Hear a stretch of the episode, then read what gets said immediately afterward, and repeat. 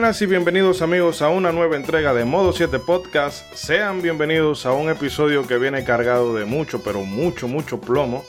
Y es porque en esta ocasión estaremos dándole un repaso a la saga Contra, esa franquicia de juego de disparos o como dirían algunos hipster, run and gun. Eh, que podríamos decir que se convirtió en el mejor exponente del de, eh, el modo cooperativo por excelencia. creo que es cierto que estaban los beaten pero no sé, siempre que yo pienso en contra, pienso en dos jugadores. Aunque claro, están los balbuces que le pueden dar para adelante ellos solos y con un solo crédito, como algunos de los muchachos que hay por acá. Pero el caso es que eh, nos hemos reunido aquí eh, un grupo, el grupo de amigos de siempre. Además tenemos un invitado muy especial y vamos a recordar lo bueno y no tan bueno que tiene esta franquicia. Eh, no vamos a detener el tiempo justo en las cosas que no merezcan mucha atención, pero nos vamos a prodigar en, todo lo bueno y lo grande que tiene esa franquicia. Y bueno, paso a presentar a mis contertulios de esta noche, empezando por ese célebre personaje amado por los buenos, temido por Adán Cáceres, Ronzo, el marajá de Capurtala. ¿Cómo estás, Ronzo? Muy buenas noches, muy buenas noches. Adán Cáceres, si tiene que temerme, tiene que temerme. Buenas noches y gracias a todas las personas que nos escuchan el día de hoy. Prometemos tener un programa muy entretenido con esta saga tan querida, tan llena de acción. Y vamos a tratar de acabarla igual de rápido que como se acaban esos juegos, no como el programa anterior. Toco, toco madera.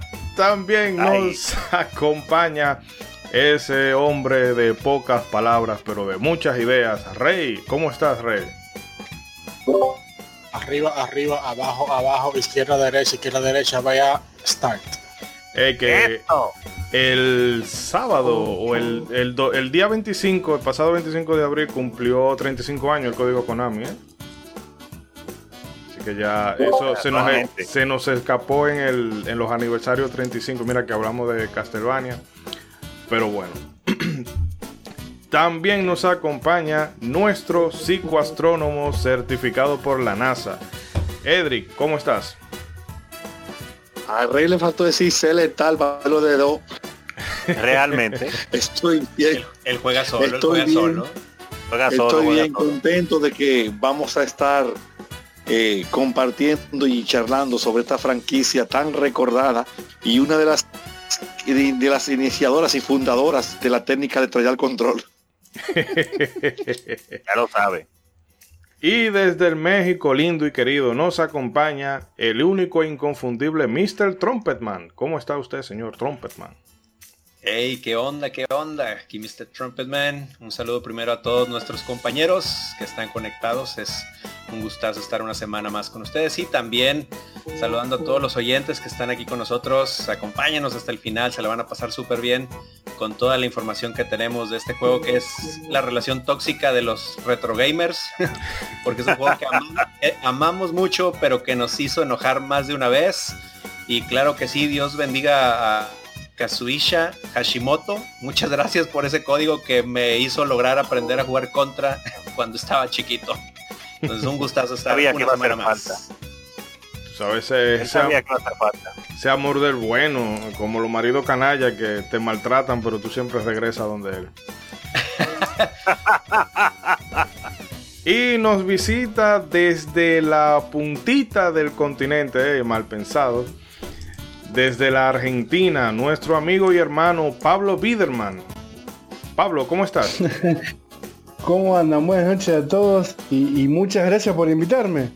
No, no, el placer es para nosotros, porque como lo hablábamos eh, fuera de micro, eh, eh, el proyecto anterior donde tú estabas, RetroQuest, a mí me alegró muchas tardes y de hecho yo solía escucharlo de fondo mientras iba trabajando en los guiones del podcast. Y realmente, no sé, me gustaba mucho la vibra y esa camaradería que tenían ustedes por allá. Qué, lindo que digas eso. Me, alegra mucho haber podido conseguir eso, que justamente está buenísimo transmitirlo. Claro que sí. Pero bueno, me dijiste que íbamos a hablar de contra y yo quiero arrancar con el contra. bueno, pues. Puede ser. Bueno, pues, pues, vaya, entonces, no sé quién se quiere quedar con la S. Porque vamos a estar como en la, en la primera, que solamente pues, no la pueden llevarlo. Bueno. Todo menos, yo todo menos la F, por favor. arma malísima. Pero bueno, como ustedes ven que la gente quiere plomo, la gente quiere explosiones, quiere Rambo, quiere Alien, quiere Depredador y toda la referencia pop de los 80, vamos a hacer un corte y venimos con todo lo que hemos preparado para ustedes. No se muevan y por favor no olviden suscribirse.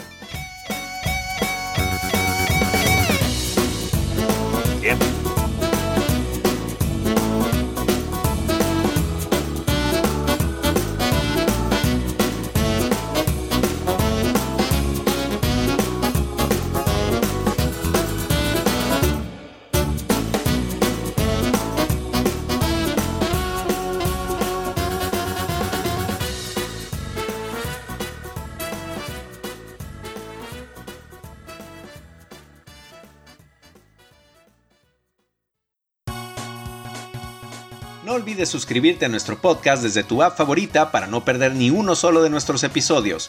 Si nos escuchas desde iBox, también puedes dejarnos un me gusta y comentar nuestros capítulos con tus opiniones y sugerencias. Gracias por escucharnos. Modo 7 Podcast.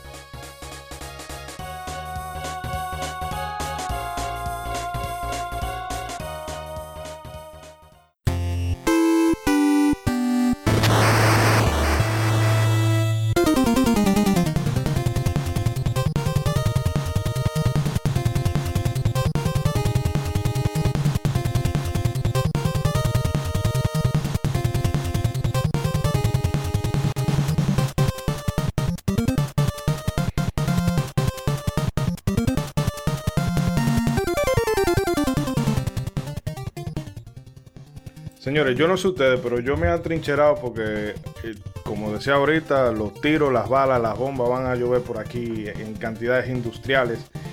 Eh, pero bueno, antes de empezar de lleno a hablar de la franquicia como tal, yo quisiera, eh, no sé, ¿qué valoración general le dan ustedes a, a la franquicia?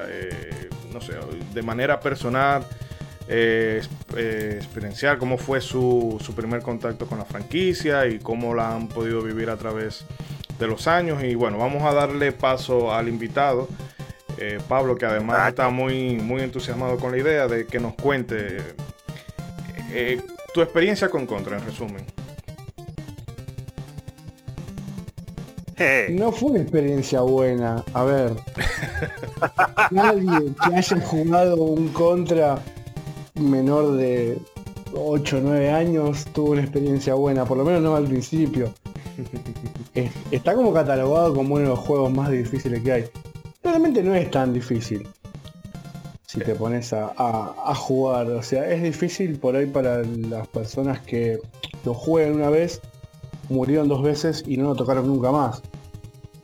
Si empezás a jugar y la repetición lo vas eh, le, vas enganchando la onda, lo vas entendiendo y, lo empezás a disfrutar. A mí particularmente me encanta. Los run gun, como dicen los hipsters, eh, me gustan un montón, se me hacen eh, muy divertidos. Esa dificultad que tiene no me genera ningún impedimento. Entre comillas, fanático de Dark Souls, cierro comillas. Este programa es tuyo, di lo que tú quieras, habla por esa boca. Ahora sí, ¿verdad? Ahora sí. ahí podemos entender un poco el amor a la dificultad, ¿no? Me parece. Nos damos cuenta, nos damos cuenta. Entonces, entonces podemos decir que Contra es el Dark Soul de los Roland para que, para que nos coma no, nunca, Lo dijo, lo dijo. Pero ese, ese meme hay que decirlo. Muchas veces he escuchado esa frase. No sé si será eso de los, de los Roland Gun, pero es un juego bastante difícil dentro de todos los Roland Gun que viene en esa época.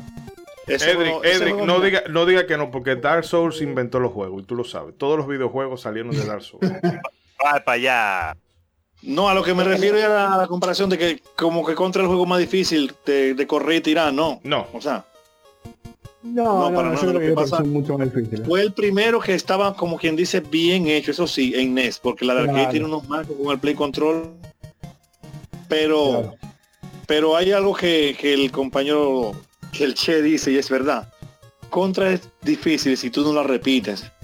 Y de hecho, Contra es uno de los primeros juegos que yo recuerde que me enseñó la importancia de un responsive control, de un control que respondía. Hello, Edric. Los Eh, ninjas de Nintendo lo sí, silenciaron. lo silenciaron. Habían, ah, no, esto es- me escuchan. Te perdiste cuando dijiste que Pablo había dicho algo que era cierto. De la importancia de un control que respondiera. Que el juego era difícil cuando tú no lo repetías. O sea, cuando tú lo juegas una sola vez. Y también en mi experiencia es uno de los primeros juegos que, que yo reconocí eh, el valor de un control que respondiera cuando tú querías. Había muchos juegos que eran difíciles porque el control no era día bien y los personajes caminando a veces rebalaban, etcétera. En contra, ellos hacen lo que tú dices con el control. Y otra cosa también es que le agrega dificultad o le quita y es a la edad en el que tú te encontraste con contra.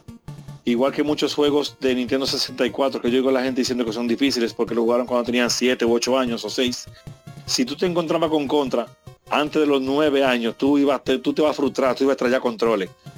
Tu memoria muscular no está todavía para jugar ese juego bien. Es una situación ya de la cabeza.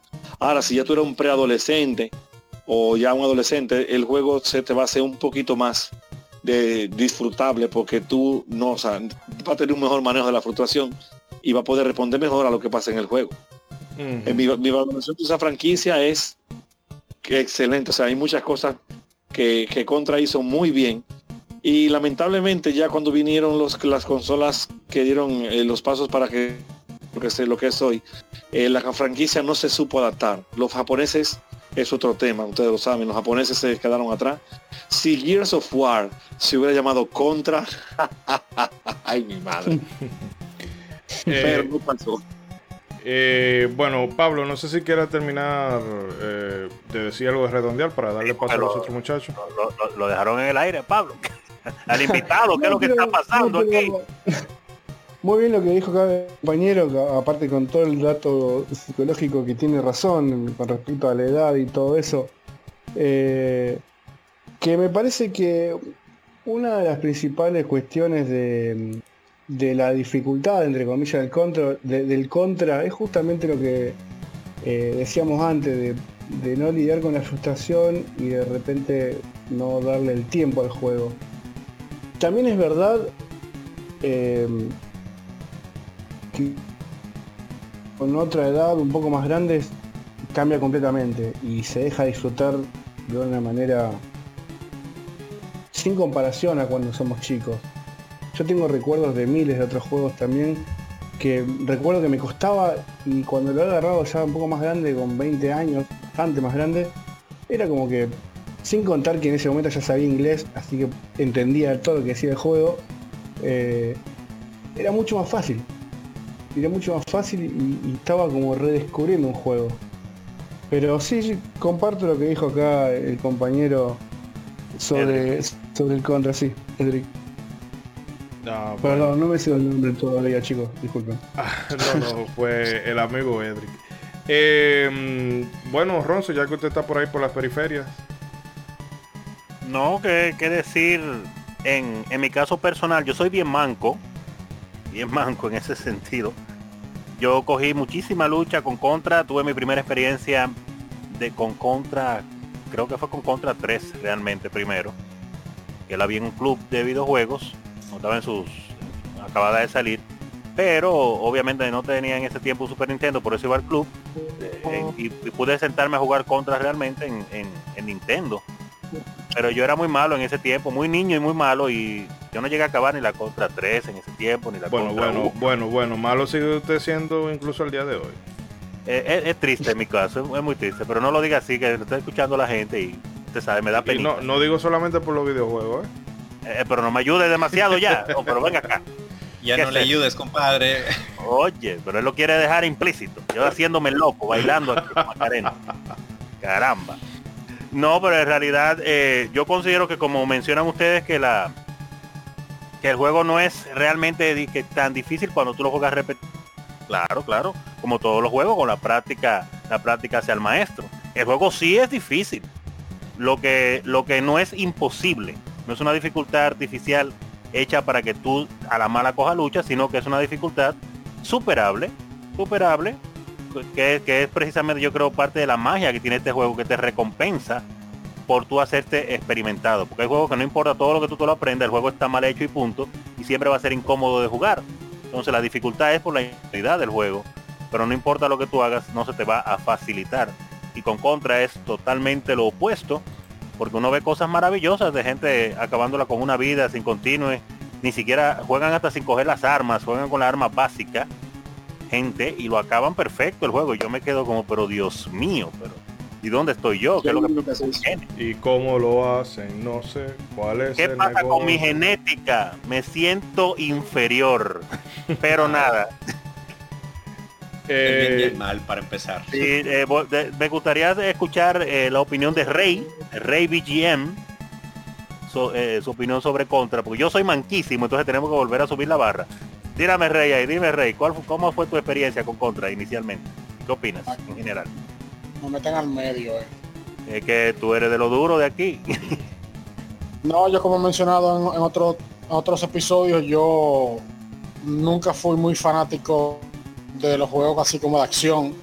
Yo lo mío era Mario, Mega Man, eh, Zelda, Castlevania. Son juegos de acción, claro, pero no, no el tipo de acción de contra, como que requiere mucho reflejo. Eh, yo la jugué en ese entonces, sí, era un juego bueno, yo la tenía, yo la jugué, pero yo nunca sentí como esa afinidad en contra de que eso es uno de mis juegos favoritos. Yo me volví fan de Contra, o por lo menos fan de el juego de Contra, fue con Contra 3 de Super Nintendo. Esa fue la que yo jugué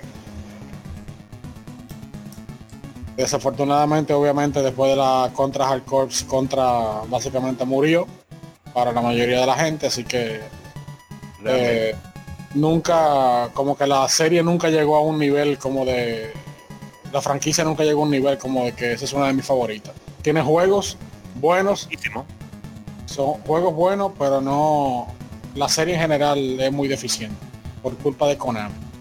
Bueno, como diría eh, Residente, tiene cosas bonitas y un par de tragedias. Eh, Literalmente son un par. Literalmente son un par. Y en el caso de, pero ya no empiecen a sacar los cuchillos tan temprano. En el caso de Mr. Trumpetman, ¿qué nos puedes eh, comentar? Bueno, con Contra, fíjate que tengo una anécdota muy, ahora sí que de estas del Cocoro, que vienen desde el Cocoro. El juego yo lo obtuve de esos típicos de que tus primos más grandes ya juegos y ya no van a usar sus consolas. Y en ese momento éramos de los primos más chiquitos de la familia, entonces éramos de, ay, ten, tu primo grande ya no lo usa. en una de esas me llegó contra. Justo en ese momento, eh, mi cuñado, que en ese entonces era el novio de mi hermana, pues llega a la casa y, ah, tienes contra. Entonces él fue el que nos enseñó el código Konami a mí y a mi hermano. Él fue el que nos enseñó cómo pasar este los mundos. Entonces siempre estábamos jugando los tres al punto de que se supone que a veces venía a salir con mi hermana y le mm. cancelábamos el plan. Ay, Dios mío. Le saboteamos el plan por acabarnos el contra, pobre mi hermana. Este, pero tengo ese bonito recuerdo de aprender a jugar contra poco a poco y pues obviamente, obviamente con la, aquí le decíamos la transita de las 30 vidas, este, pues obviamente era más ligera la carga y el primer contra fue uno que sí disfruté mucho. No, mm. sí es un muy buen juego, pero sí topó mucho con mi paciencia, sí fue un juego que sí me costó más este agarrarle la onda por, por la dificultad que, que para mí representaba en ese momento. Eh, y fíjate que soy más de, esos dos. O sea, yo jugué más esos dos. Este, ya después volví a jugar contra con el con el Rebirth, el que salió en, Wii. Y actualmente pues me estoy reencontrando con la saga con el Anniversary que salió para que lo compré en Switch. Y pues digo, la verdad es que para mí es una de las sagas que pues definió mucho el género en su tiempo. La verdad es que este fue una saga muy, muy querida, digo, para muchos fue el, amor tóxico. Este, y pues fue algo que, disfruté mucho.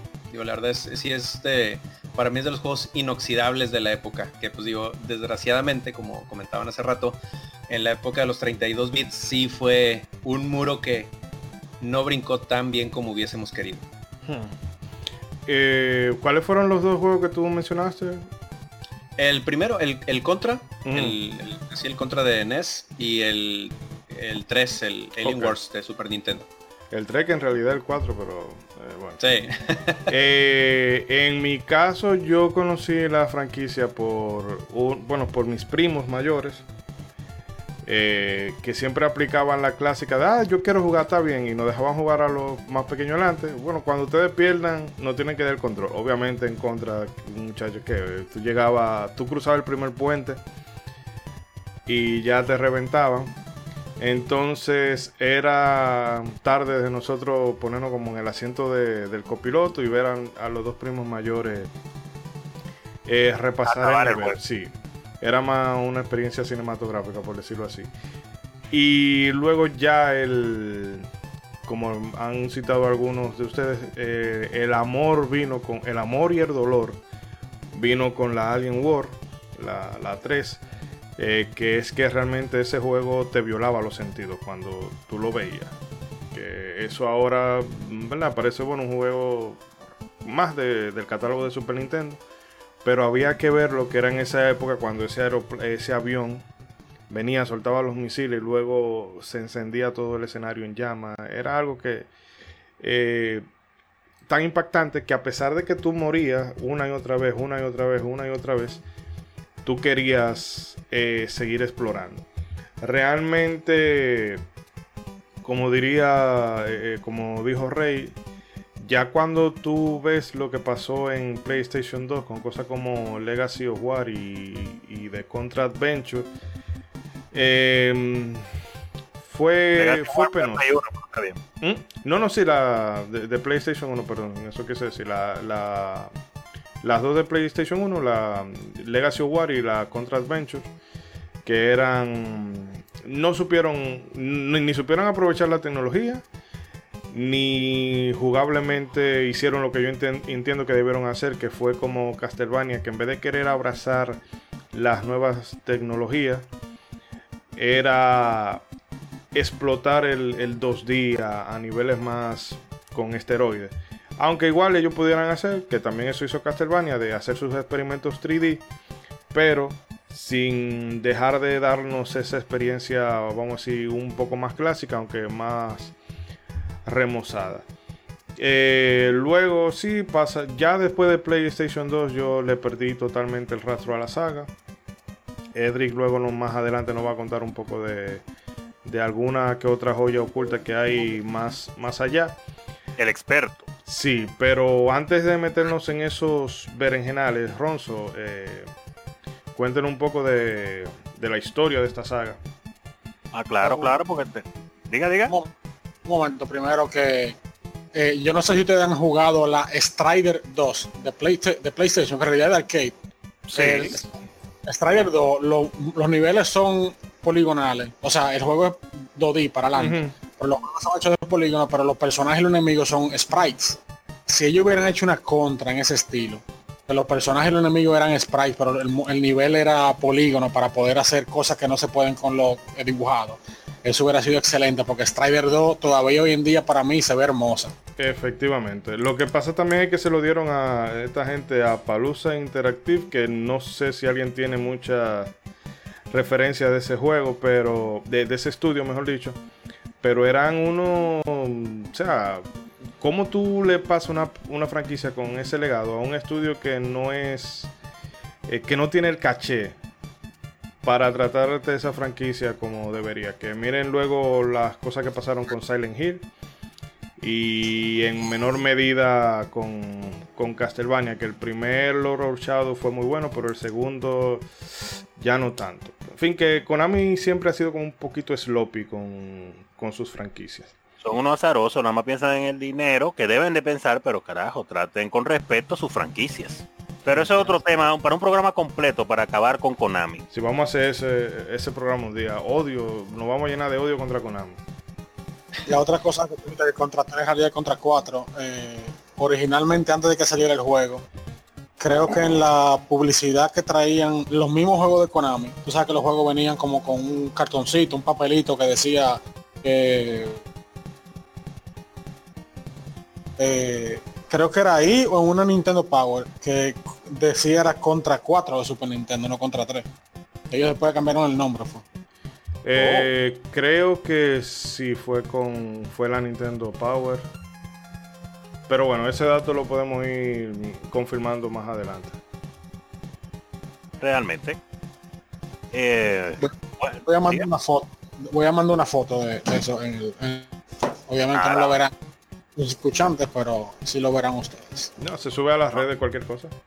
Claro, lo tenemos por los canales de redes sociales porque no podemos dejar a, la gente En, en el aire. Claro, con asco está diciendo, oye, ¿de qué están hablando? No, para Ah. eso tenemos las redes sociales. Con la historia.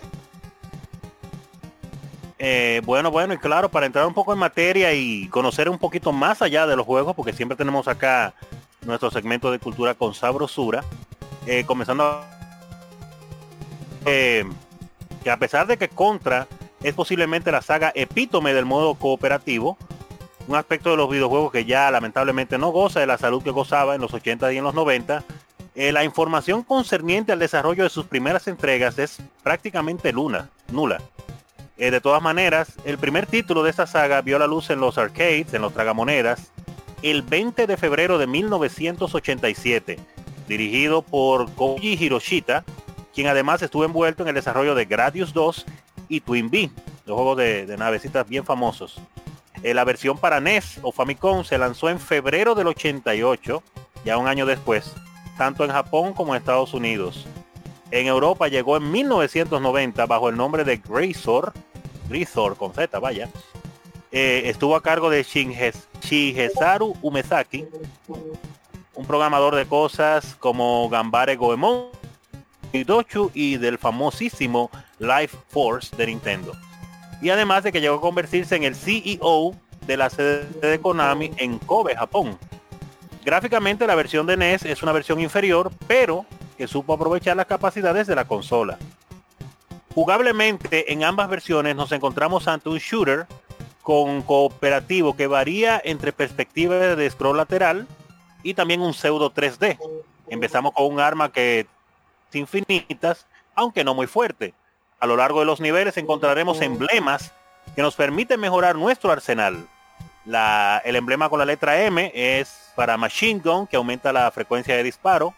El emblema R o Rapid Fire, que aumenta la velocidad de disparo del arma que tengamos encima.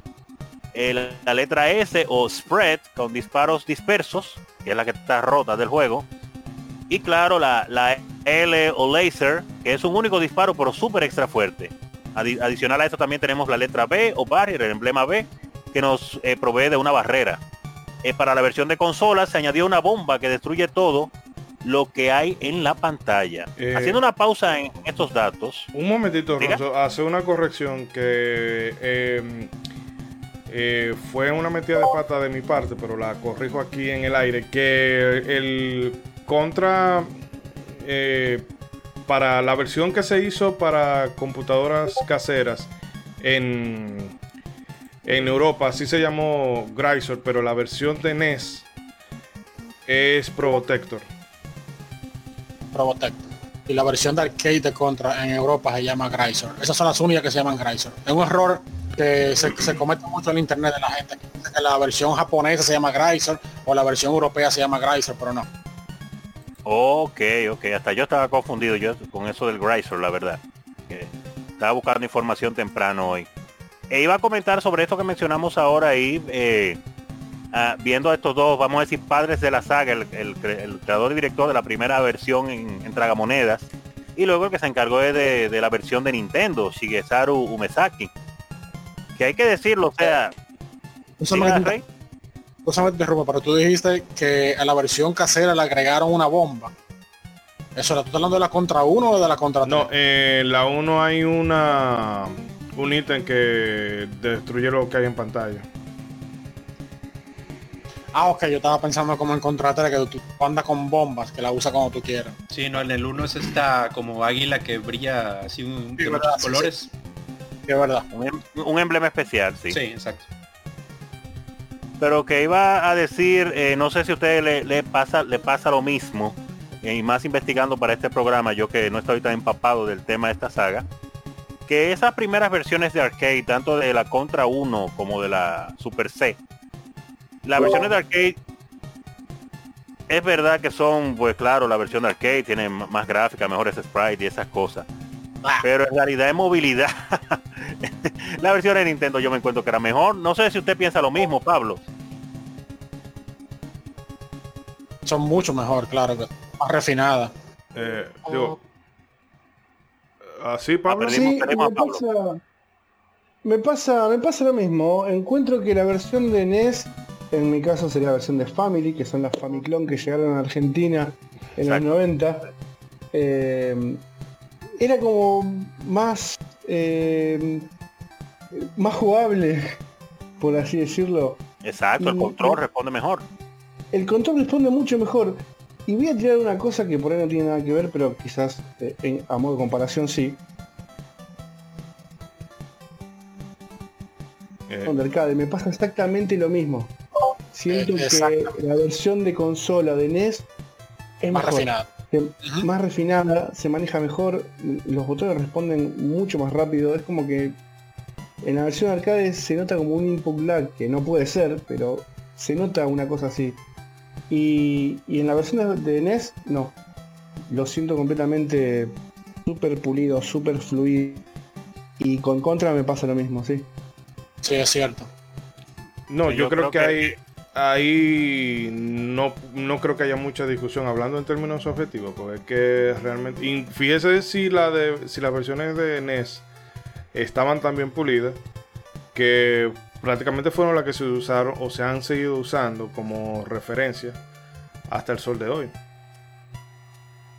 Yo creo que las versiones de arcade le, quisieron meter tanto, frames o tantas cosas para po- ponerla a brillar más, que quizás eso es que da la, la sensación de- de qué sé yo, de, de lentitud o de o de respuesta negativa, pero no se siente igual, ¿no? No se siente igual para nada.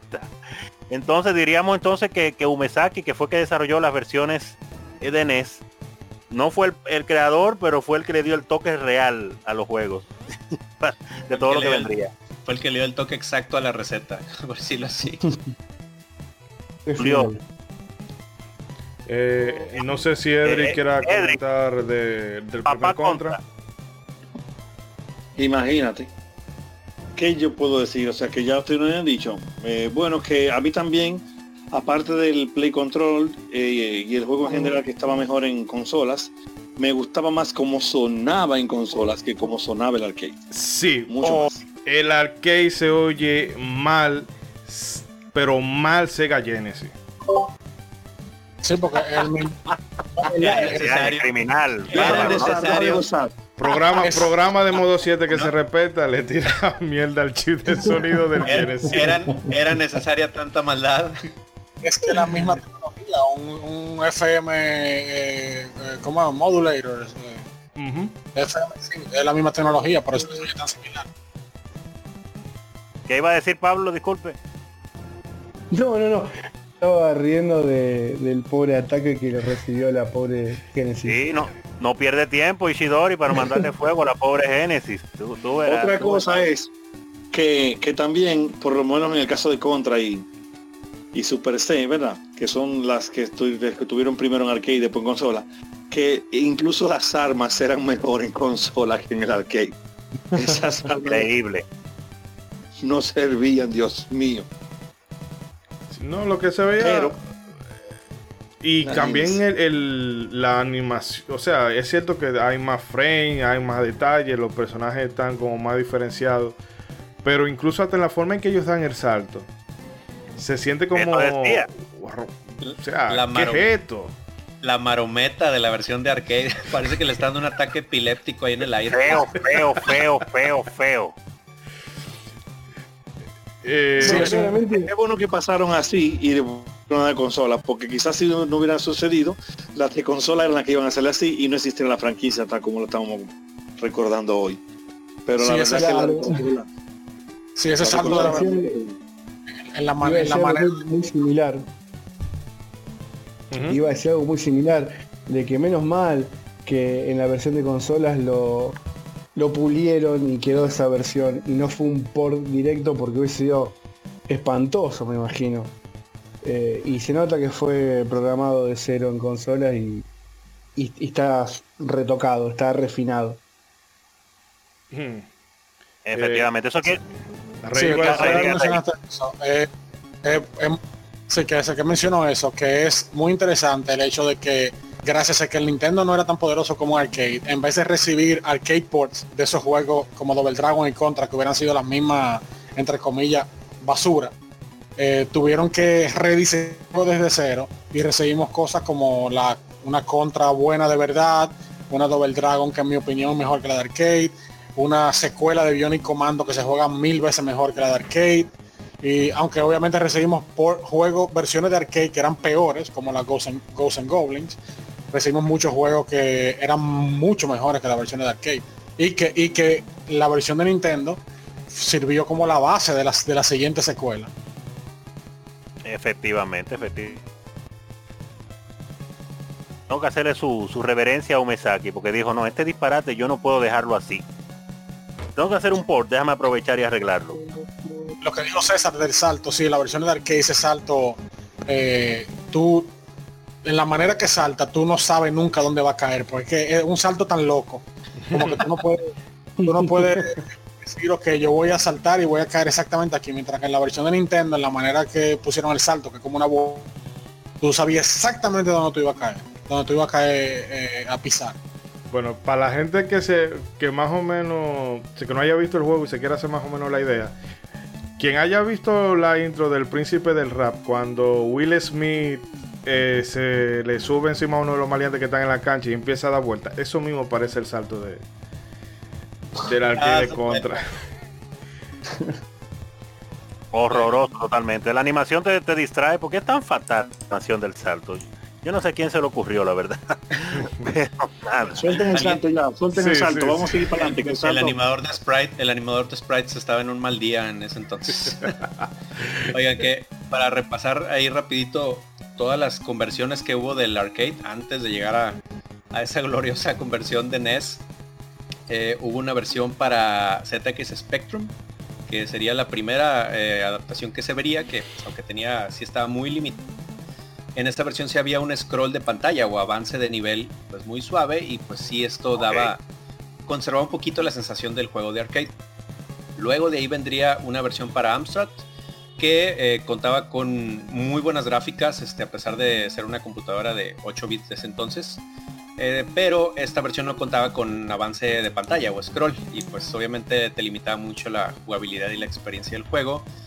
Luego también vendría una versión para Commodore 64. Shooter, pues no se sentía tanto como Contra y pues no contaba con buenas animaciones eh, ni estaba bien detalladas, pero pues en cuanto a música y efectos, digamos que cumplía, por decirlo así. Y eh, luego para la computadora japonesa MSX2 también hubo una buena conversión, no tenía scroll de pantalla, pero pues el juego era lo suficientemente veloz como para darte una buena experiencia contra. Y ya de ahí ya vendría este, la versión con la que estamos más familiarizados, que es que como comentan, pues ya corregiría y afina- afinaría muchísimo los aspectos de gameplay, pues contaba con buena música. Y aparte eh, tenía más niveles que la, que la versión de arcade. Hmm. Eh, para, para clarificar algo, la versión de MSX Ah, salió dígalo, después, de, dígalo. después de la versión de Nintendo, la versión de MSX del 1989 y no una conversión de la, es un juego nuevo, horripilante, pero nuevo. Oh, oh, por cierto, por cierto, por cierto, algo que se me estaba pasando. A la versión japonesa, o sea, la versión que conocimos de NES, en, para la, la que salió para el Famicom, tiene varias diferencias. Este, entre una, eh, unas es que, por ejemplo, tiene mejores fondos y tiene un este generador de mapeo que en ese momento, este, que para esa versión japonesa desarrolló Konami. Entonces, digamos que en algunos aspectos esa versión de Famicom tiene mejores cosas que la versión americana. No, me imagino que Sí, la- la Famicom Disc eh, iban de robo. No, no es Famicom dice, es un, es un mapper espe- especial que Konami Eso. hizo para la japonesa, que el juego tenía una introducción, tenía un, Tenía cutscenes, sí, también. y un mapa entre los niveles. Ustedes recuerdan en Contra 3 cuando ustedes pasaban un nivel que ponían el personaje gran- grandote, así, así mismo la de Nintendo, la de Famicom tenía como una, un- Una El pantalla final. victoria. el final era diferente. Eh, la Tenía los- mapa como Ghost Goblin. Sí, exactamente, entre los niveles. Y lo- los fondos, la- los backgrounds eh, eran animados. Por ejemplo, la- las matas se movían con la brisa, el agua de la cascada eh, caía. Yo sé que en la de Nintendo la cascada se mueve, pero esta se mueve como más realista. Y el último mundo, el del Alien, que en la de Nintendo es estático, la de Famicom se mueve te da- y te, que te hace notar que tú estás dentro de un ser vivo. algo vivo. No di que de, no, no di que de un- una, una cosa rara, sino un ser vivo. Porque recuerden que el último, el último jefe, eh, a mitad de nivel, perdón, ustedes pelean con una, como con la cara de un alien, Eh, eh, y al final tú, corazón, tú estás, tú estás dentro de un ser vivo. el Red Falcon, ajá. Al final era bueno y te engañaron, pero es otro cuento, otro cuento. Eh, bueno, Ronzo, o no sé si alguien quiere hacer un último punto. No, vamos a, vamos a avanzar con, con- los datos duros para después hablar ya tranquilo. Aunque ya hablamos bastante de lo que iba yo a mencionar. Ey.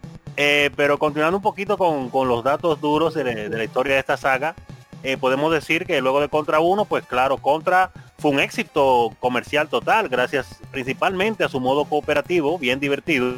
Y esto, claro, sin duda motivó a Konami, a Konami a lanzar una secuela que fue Super Contra o Super C también dirigida en su versión de tragamonedas por Hiroshita y que se lanzó para los tragamonedas en enero del 1988. Este juego pues retiene muchos aspectos de la primera entrega, pero con algunos añadidos. Los niveles que son pseudo 3D se reemplazaron con unos de vista aérea. Las armas se potenciaron si agarramos dos del mismo tipo y en los niveles eh, cenitales existen objetos que destruyen todo en la pantalla. Eh, de su lado, pues claro, Umesaki, ahí hay un celular ahí que está llegando mucho mensaje. Eh, de su lado, Umesaki volvió a tener a su cargo el port para Nintendo Entertainment System o Famicom, que en América se conoció como Super C en vez de Super Contra. Este tampoco se alejaba mucho de lo visto en la primera entrega, aunque se le añadieron tres niveles nuevos y el jefe final de Super C fue rediseñado. Además, F dejaba de ser un disparo en tirabuzón y ahora era un disparo directo que al entrar en contacto con los enemigos se divide en varios proyectiles más pequeños. Con el extra de que es posible cargarla también para un efecto mayor. Eh, solo para hacer un comentario rápido, eh, yo no sé si a ustedes les pasó en su tiempo eso, pero yo tuve mucha confusión con, con Contra y Super C al principio, precisamente porque solamente tenía la C. Y en mi tiempo de niñez, yo pensaba que Super C era como una copia que le habían hecho Mm, a, a- a Contra, a otra compañía, que quizá no era el juego original. Yo inocente, porque yo que sabía, no, no, no conocía ni de revistas, ni nada en ese tiempo. No sé que, si ustedes tuvieron una experiencia parecida. Mira, a mí lo que era eh, el Super C, el Contra Force y todo eso como que me confundía. Entonces, eh, su- yo tenía confusión con Super C, Contra Force y el Life Force. O sea, como que no sé por qué el Force no tiene nada que ver con Contra. Pero siempre yo he tenido esa confusión también con, con ese título. Y leí por ahí, no sé si es cierto, que la C en Super C no era de Contra, sino de Comando. Que me parece como ya demasiado eh, random, pero en fin. Bueno, había muchas teorías. ¿Y, y a usted, señor Pablo, tuvo al- algún tipo de confusión o ya usted estaba claro y era yo el único inocente? No, no, mira, en mi caso, como conté antes, Argentina igual a Famiclom, eh, estaban juegos a hacks. Yo Exacto. tenía, por ejemplo, el Gran Dad. El Gran Dad que era un hack del primer picapiedras con la cabeza de Mario. Eh, Ah, yo después recuerdo. Había otro, había otro hack también de, de Tiny Toons, de, de un montón de juegos con cabeza de Mario. Entonces de repente cuando yo vi el Super C, fue como que bueno, esto es un clon del contra, esto es algo parecido. Igual estaba, estaba buenísimo, así que ni me molestó. Mucho ¡Qué tiempo buen después clon! ¡Qué buen clon! Qué buen clon. Al fin los, los chinos hicieron un buen clon.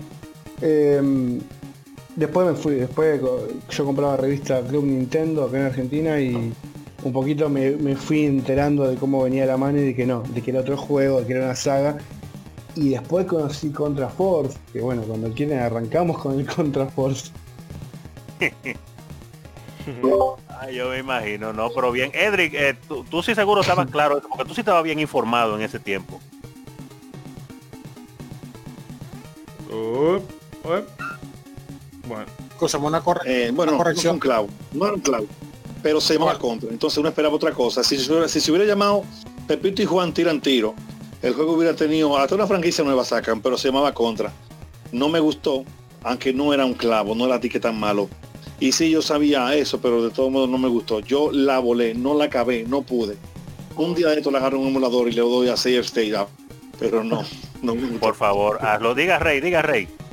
Una corrección que sobre el jefe, último jefe rediseñado. No fue que, no fue que rediseñado, lo que pasa es que donde termina la versión de arcade, la de, la de Nintendo, eh, agrega dos niveles nuevos. O sea, tiene un jefe nuevo, pero el jefe de la arcade, el último jefe de la arcade, está en la de Nintendo, simplemente que no es el último jefe, sino está en el nivel 6, creo que es. Ah. Oh, eh, por eso es. Sí, sobre la Contra Force, uno la, el juego es Lowdown, ese juego se pone que corre como a 5 frames por segundo. Qué dolor. Pero para el, que, no sabe, ahora mismo no recuerdo el nombre, pero hay una versión, hay un emulador que el juego lo arregla. O sea, te lo pone a correr a 60 frames. Eh, y entonces también el problema es que ese juego salió cuando yo, si mal no recuerdo, cuando ya el Super Nintendo estaba afuera. correcto. Era, era un atraso, básicamente. Sí. Cuando vi la revolución fue que no lo jugamos. Si no hubiera habido Super quizá lo jugamos, pero de verdad el juego no, no, no, no, no sé, no me chipió. Pero usted, Pablo, usted sí la jugó la Contra Force. El Contra Force. yo la jugué. Y, yo la jugué, pero no Sacando el detalle casi imperceptible de las ralentizaciones constantes. Imperceptible, eh, pero por eso fue que de jugar. Oye, había, parecía que tú tenías un control especial para poderlo leer No, era, era, como esos. ¿Vieron esos, esos joystick truchos que tenían la opción de slow motion? Estar constantemente. Bueno, el juego se ralentizaba de esa manera. Era, era terrible, pero ojo, que no hay mal que por bien no venga. Al estar todo ralentizado era más fácil esquivar las balas. Sí, pero bueno, en ese entonces, bueno, Ronald me conoce. Yo fue una de las razones que los juegos no que se pone fácil cuando se pone lento. A mí me gustaban los juegos de. Oye, ahí déjame. Este juego, oye, respira, yo respira. yo acabé eh, nota. Gradius 3 tenía ese mismo problema en Super Nintendo. Se juntaban tres tiros en la pantalla y el juego se ponía en slowdown. Yo no solté Gradius 3 hasta el final, por, por respeto, porque el juego me gustaba mucho y por la gráfica y la música que tenía que estaba increíble. Pero yo no soportaba eso en un juego. Slowdown. Ay no.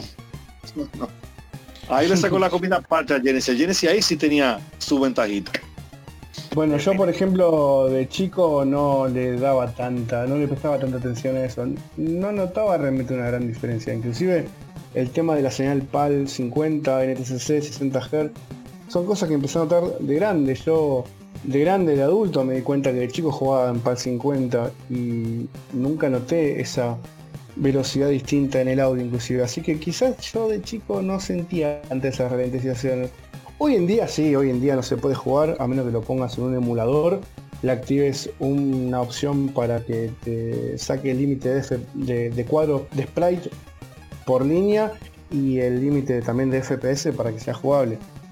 Pero sí, el Contra Force tiene ese gran problema. Pero sacando eso, no me parece un mal juego. Tienes cuatro personajes para elegir, los podés ir cambiando en cualquier momento de la partida. Pero dos, podés jugar de dos, inclusive puedes jugar de dos con, un CPU, con la, con, la, con la compu que te ayude y jugar solo. El juego pintaba lindo, gráficamente no me parece tampoco que esté mal, pero bueno, sí, las ralentizaciones le bajan todos los puntos que pueda llegar a tener. Te digo que si se llamara Pepito y Juan tiran tiro, hubiera sido mejor. Si se llamara Pepito y Juan tiran tiros, la, tendríamos una serie de 13 capítulos en Netflix. y lo sabes.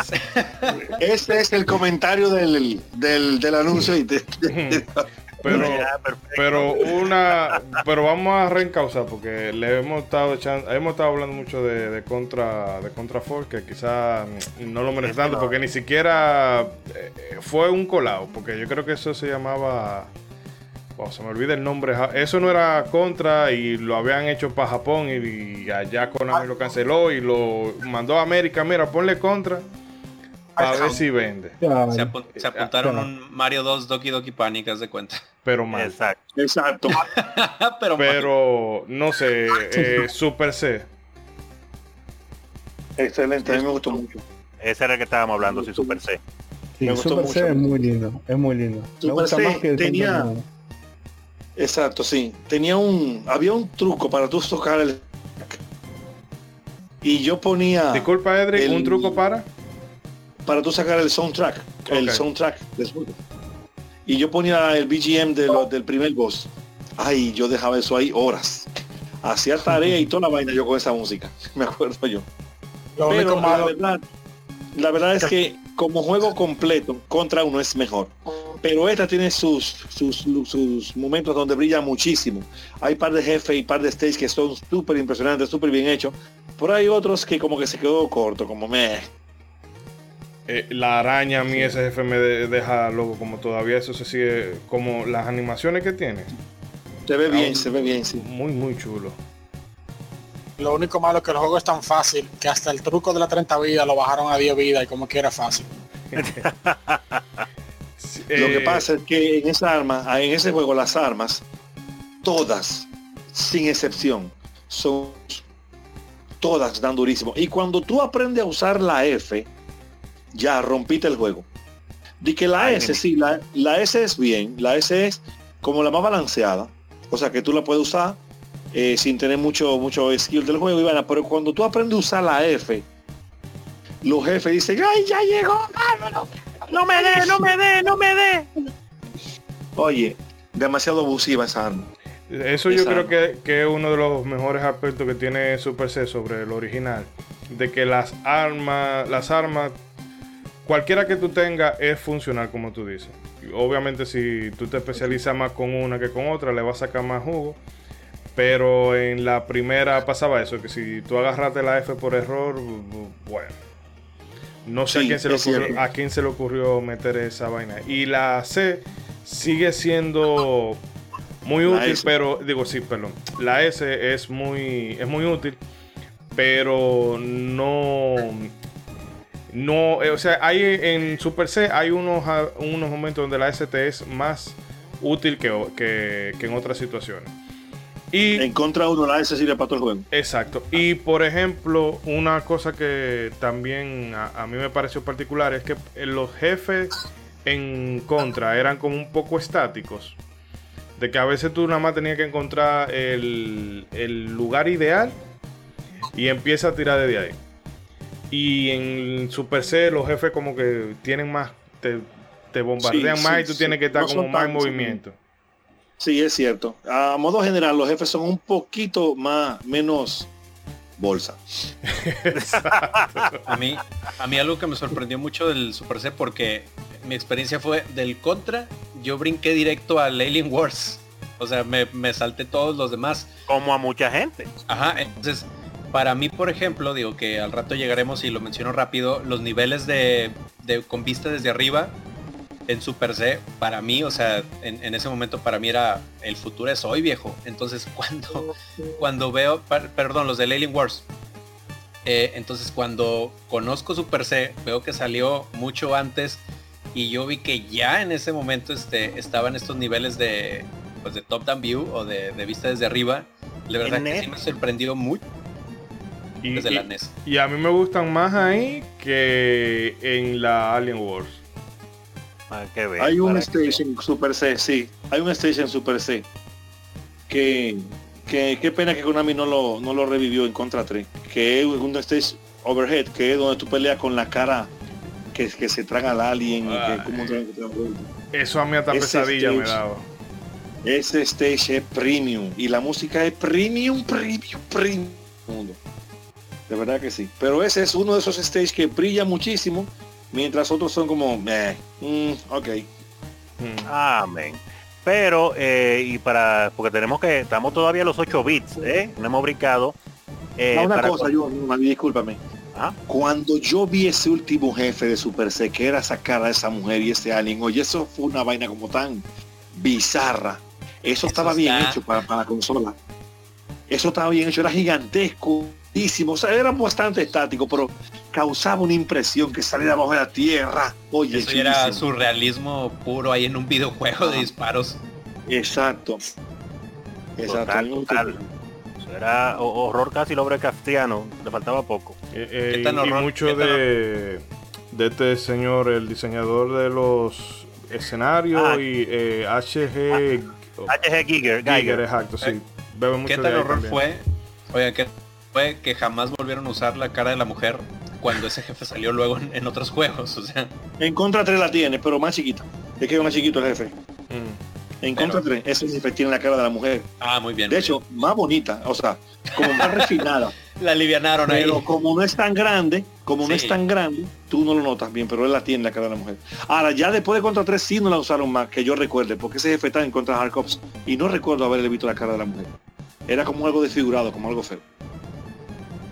Ah, pero que se desfigura cuando tú le das disparos. Pero eso lo vamos a hablar ahora cuando lleguemos a los 16 bits. Porque quería cerrar con las informaciones de, de 8 bits hablando de un juego que muchos no jugamos, porque yo personalmente no lo llegué a jugar porque no tenía Game Boy. Y es eh, la versión de Game Boy de Contra. Eh, claro, exacto. Konami como... Como dice la, información que tenemos acá, pues eh, obviamente Konami, viendo el éxito de la saga, no desperdició y tiró sola de la Game Boy, la exitosa. Para esa época tenía muchísima salud en el mercado y pues lanzó en enero de 1991, como ustedes mencionaron, Operación C, Operación Contra, un juego que combinaba aspectos de las dos primeras entregas de Contra, eh, principalmente la música de Contra 1 y varios de los niveles de Super C. Este es el primer juego de la franquicia en incluir el arma homing missile, o sea, los misiles que persiguen eh, o disparos que persiguen. Como dato curioso, este título, este título fue diseñado por Koichi Kimura, uno de los que luego abandonaría Konami para fundar Treasure, donde después estuvo involucrado en obras de arte como Guardian Heroes y Silhouette Mirage, eh, por citar algunos juegos. Guardian Heroes y Silhouette Mirage, tú me estás hablando a mí. Goon Star Heroes, hermano, ¿qué eh, fue? Eh, lo que pasa es que ya hemos hablado de Goon Star Heroes, entonces quería mencionar otros juegos aparte de eso. Pero Guardian Heroes también es un juegazo. Mira que he, jugado como... Me encanta, yo adoro Guardian Heroes. Me gustaría hacer un remake de ese juego. Pero claro, para que tú veas quién estuvo ahí metido en, esa contra de Game Boy, que muchos la menosprecian. Ah, la de Game Boy. Pero es fuerte. Yo no la llegué a jugar. Tengo que jugar. Es muy buena, es muy buena, yo la recomiendo. Yo la juego en emulador. Es muy buena. Ah, la intenté jugar en Game Boy, pero a mí no me gusta jugar en portátil. Mira, el único juego que yo he jugado en portátil y la acabé fue Final Fantasy 4, el remake de DS. Pero es otro programa para ese juego. Ok, ok. ¿Y eh, alguien más aparte de Eric llegó a jugar esa versión de Game Boy? Yo la llegué a probar para, o sea, preparándome para, este programa. Y yo se la recomendaría a la gente que tiene, porque he escuchado en, en, alguna de las redes gente diciendo que, bueno, la saga yo la conozco, pero no, la, no me he puesto con ella porque es un poco difícil. Eh, ah, sí, ese, es un walking the park. Sí, es muy, muy amigable. Y sobre todo si tú agarraste el homing, olvídate. Eh, sí, yo la jugué en aquella época. El, sí, es bien fácil, se acaba, se acaba rápido, pero es muy buen juego. El control es bien bueno, eh, los gráficos son bonitos, eh, cortos y sí, vale la pena. Qué bueno, qué bueno. ¿Y usted, Pablo, la llegó a jugar en, Game Boy? No, no, no, yo no. Esa versión no la llegué a jugar. La conozco, la probé en emulador, pero nunca, nunca le dediqué tiempo. Fue como que lo probé, está ahí y ya está. El ah, que sí jugué un poquito más Game Boy es el Alien Wars, pero bueno, ese... Sí, no, ese salió después. Yo, no, pero yo en mi caso, yo ni sabía que existía la, versión de Game Boy, la verdad, hasta hace pues unos pocos años, increíblemente. Doy pena yo, tengo que darme en la cabeza. no pasa nada, no pasa nada. Oigan, por ejemplo... Yo, me salvo porque de chico compraba muchas revistas, cuando no existía internet, no existía nada, y ahí me enteraba de un montón de cosas que recién muchos años después pude conocer la magia, la magia, la revista, impulsando la lectura. Ya todo lo queremos ver en video, en YouTube. Pero nada, nada, eh, interesante y con ese creador de, otras sagas tan maravillosas, ese hombre en Treasure, eh, Koichi Kimura, sorprendente eso. Entonces, eh, con esta información, pues vamos a hacer una pausa en cuanto a, a, lo expuesto. ya hemos hablado, claro, de las versiones de, de Nintendo, efectivamente. Pero vamos a hacer una pequeña pausa. Una- con unos- eh, vamos a, a- si ustedes quieren, a quitarnos el elefante de la habitación. Eh, no, lo, a sa- no, no lo tire, del- la va a tirar. Sí, sí. eh, Ay, Dios mío. Yo le iba a dejar para después de la pausa, pero está bien. sí, no, es que ahorita vamos a hablar de cosas tan brutales que sería como, para no dejarle a la gente ese mal sabor de boca, brevemente su- eh, sus valoraciones de la, aunque creo que ya lo hemos tocado eh, someramente por arriba, eh, su valoración de las dos contras de PlayStation. Para quitarnos eso, para quitarnos e- ese bulto de arriba. A mí, La Legacy of Las War y la... Las dos. de PlayStation 1, Sí, para matarse eso de, un- de un solo tiro. tú no tienes el efecto de sonido de los grillos por ahí. Se lo ponemos el efecto, se lo ponemos. Nadie es defensor de eso por, por si acaso. No, No, el que dice algo. para nada. Para nada, Pablo. Nota. Yo las jugué las dos y las acabé las dos. Son un mar, un bendito clavo las dos. Y tienen el problema también del nombre. Si se llamaran Pedro Pelea por Tuta, uno lo hubiera, tú recordado algo, pero se llamaba Contra. Uno quedó, o sea, y eran demasiado diferentes. Eran Mm. demasiado diferentes. Demasiado diferentes. Pero no, eso, eso, pum, No, eso no, no, debió no. pasar. No debió pasar. ¿Qué te No, va a decir Pablo? Diga. No, no, no, no, Yo- solamente quiero aclarar, eh, quiero agregar una sola cosa, que claramente no todas las empresas son Nintendo al pasar un juego en 2D al 3D. Y no muchas empresas no, no, no han sabido cómo hacerlo y los resultados, bueno, ya lo estamos hecho, eh, Konami, Konami tiene esa, esa cruz y Capcom, sus, sus, digo en mi opinión, sus iconos de acción 2D no, terminaron de encajar en el 3D, pa- o sea, a unanimidad nunca. Porque No, siempre ha habido división con eso. Hmm. Eh, bueno, pues no sé, yo mm, Ya, se como acabó se el tema. dice, ya. sí, si tú no puedes, si tú no puedes decir algo bueno de, de algo, mejor quédate callado, eso voy a hacer ahora. Me acojo a la quinta enmienda. Y Rey, Rey, ¿cuál es tu opinión? No, Rey me parece que se la voló también. Eh, No, yo la jugué, eso canta. No, mentira. No, Mire, mire, no, no, mire, no. mire. el momento del troleo. Quedó bien. La Legacy of War es horrible y la segunda, eh, C, la aventura de Contra, eh, tenía más, más era más prometedora porque tenía mundos, eh, niveles que eran como para adelante, do- 2D, como quien dice, Sí. Pero no, como quiera, eso no, no Ah. valía la pena. Al que hizo eso le cabe cárcel, porque ellos te ponen el, ellos saben que hicieron un disparate con Legacy of War y luego en la 2 vamos a ponerle el el, el scroll lateral, bueno, eh, mejor dicho, el, el avance lateral para que se confíen y compren y, cuando tú llegas vuelve y sale termina el primer nivel y te encuentras con la misma mierda que habían hecho en Legacy of War y yo creo que ya está no muy avanzado en el juego que te ponen y te vuelven y te ponen otro nivel lateral. El que hizo eso debe de pagar con cárcel. Eso, eso es publicidad engañosa. Pero además, vamos para quitarnos el mal sabor de boca de esta vaina. Eh, vamos a dejarlo a, los amigos oyentes con unos minutos musicales. Esta- en mi opinión, ¿Mm? espérate, espérate, falta una más, falta una más. De la contra Alien Wars de Game Boy. Eh, esa- ese juego le dieron en más o menos buena puntuación.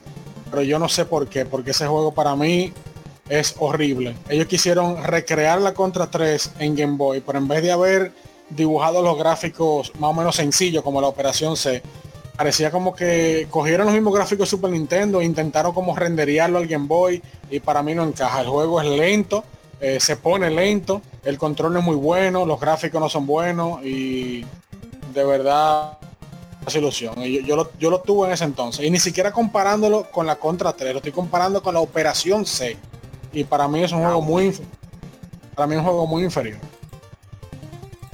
Yo corroboro lo que dice Rey, es verdad. Pa- se fue Pablo, suena peor. Pablo como que se fue, yo no, que no se haya molestado él, no sé si le gusta el juego. Sí, parece, parece que salió corriendo. ¿Jugaste la de Game Boy, Pablo? Ahí está, estoy, estoy, estoy. Se me cayó un poquito. Inter- Sí, pero ju- sí, justo cuando hablamos de la Alien Wars de Game Boy te fuiste. No Jugué, vengas con- jugué- jugué el Alien Wars hace unos cuantos años atrás. Y sí, sí, es como acá están comentando. eh, es algo que, está- que está mal hecho realmente. No, no aprovecha las capacidades de la Game Boy, que tampoco tiene tantas, pero hay juegos que en la Game Boy brillan y el Alien Wars lamentablemente no. y que Eh, se supone que debió haber sido fácil hacerlo, pero Y lo hizo, Claro, y lo hizo Factor 5, que son los creadores de Turrican, que casi como quien hizo una copia de entre comillas, y son la gente que hicieron la Star Wars Rogue Squadron de 64 y de GameCube. Esa gente eran unos ex- expertos en sacarle el jugo a, lo- a los aparatos. Y, pero hicieron esa, esa, ese jueguito mal hecho. A- acá no le han encontrado el camino. o sea, hay conversiones de juegos de 16 bits a, a consolas portátiles que son fantásticas. Como por ejemplo, ahora se me viene a la mente un- el Ristar de, de Game Gear, por ejemplo. Que es buenísimo. Exacto. Pero bueno, hay conversiones que son desastrosas. Eso es inevitable. eh, muy triste, muy triste, definitivamente. Ay, eh, pero Ishidori, ¿tiene algún otro veneno que tirar? Porque usted tiró ese, ese veneno tan feo de tan temprano de, No, que no, con, el, con- eh, con- con- con- con la- con el perdón de las personas que le haya gustado, porque debe haber habido, aunque sea dos o tres personas en todo el globo terráqueo que le gustaron mucho esos juegos, quizá porque fue su primera experiencia con Contra, pero lo que ya veníamos jugando la saga, miren, ay no, ay no. No, no, yo lo que sí voy a dejar a la gente con este caramelito. Lo, vamos a dejar unos minutos musicales con el tema de la jungla. ¿Verdad? Ese primer tema que nos suena cuando empezamos en el primer contra de NES, pero esta es la versión de la Hardcore eh, Uprising, que realmente está bastante, bastante chula, como casi toda la música que sale de los juegos de Arc System. Eh, lo dejamos con eso. Ese tema es impresionante. Sí, lo dejamos un momento con eso. Vamos a. Moisés, a- Eh, eh, eh, espera. La me- Moisés, ¿sabe entonces, qué hay que hacer para que ese truco salga? Para que esa música salga. Eh, dale esa información a los oyentes para que la tengan cerca y a mano. El truco de Konami en el primer stage en la pantalla de presentación. Ah, oh, pues ya, ya le encontraron otro, otro uso al código Konami. Eh, le dejamos con eso. Vamos a recargar ¿verdad? el agua, cambiar la, el otro. Bueno, aceite. es un truco. Sí. Le dejamos con eso y gracias, eh, bueno, por estar con nosotros y sigan disfrutando del contenido del podcast. vengo ahora.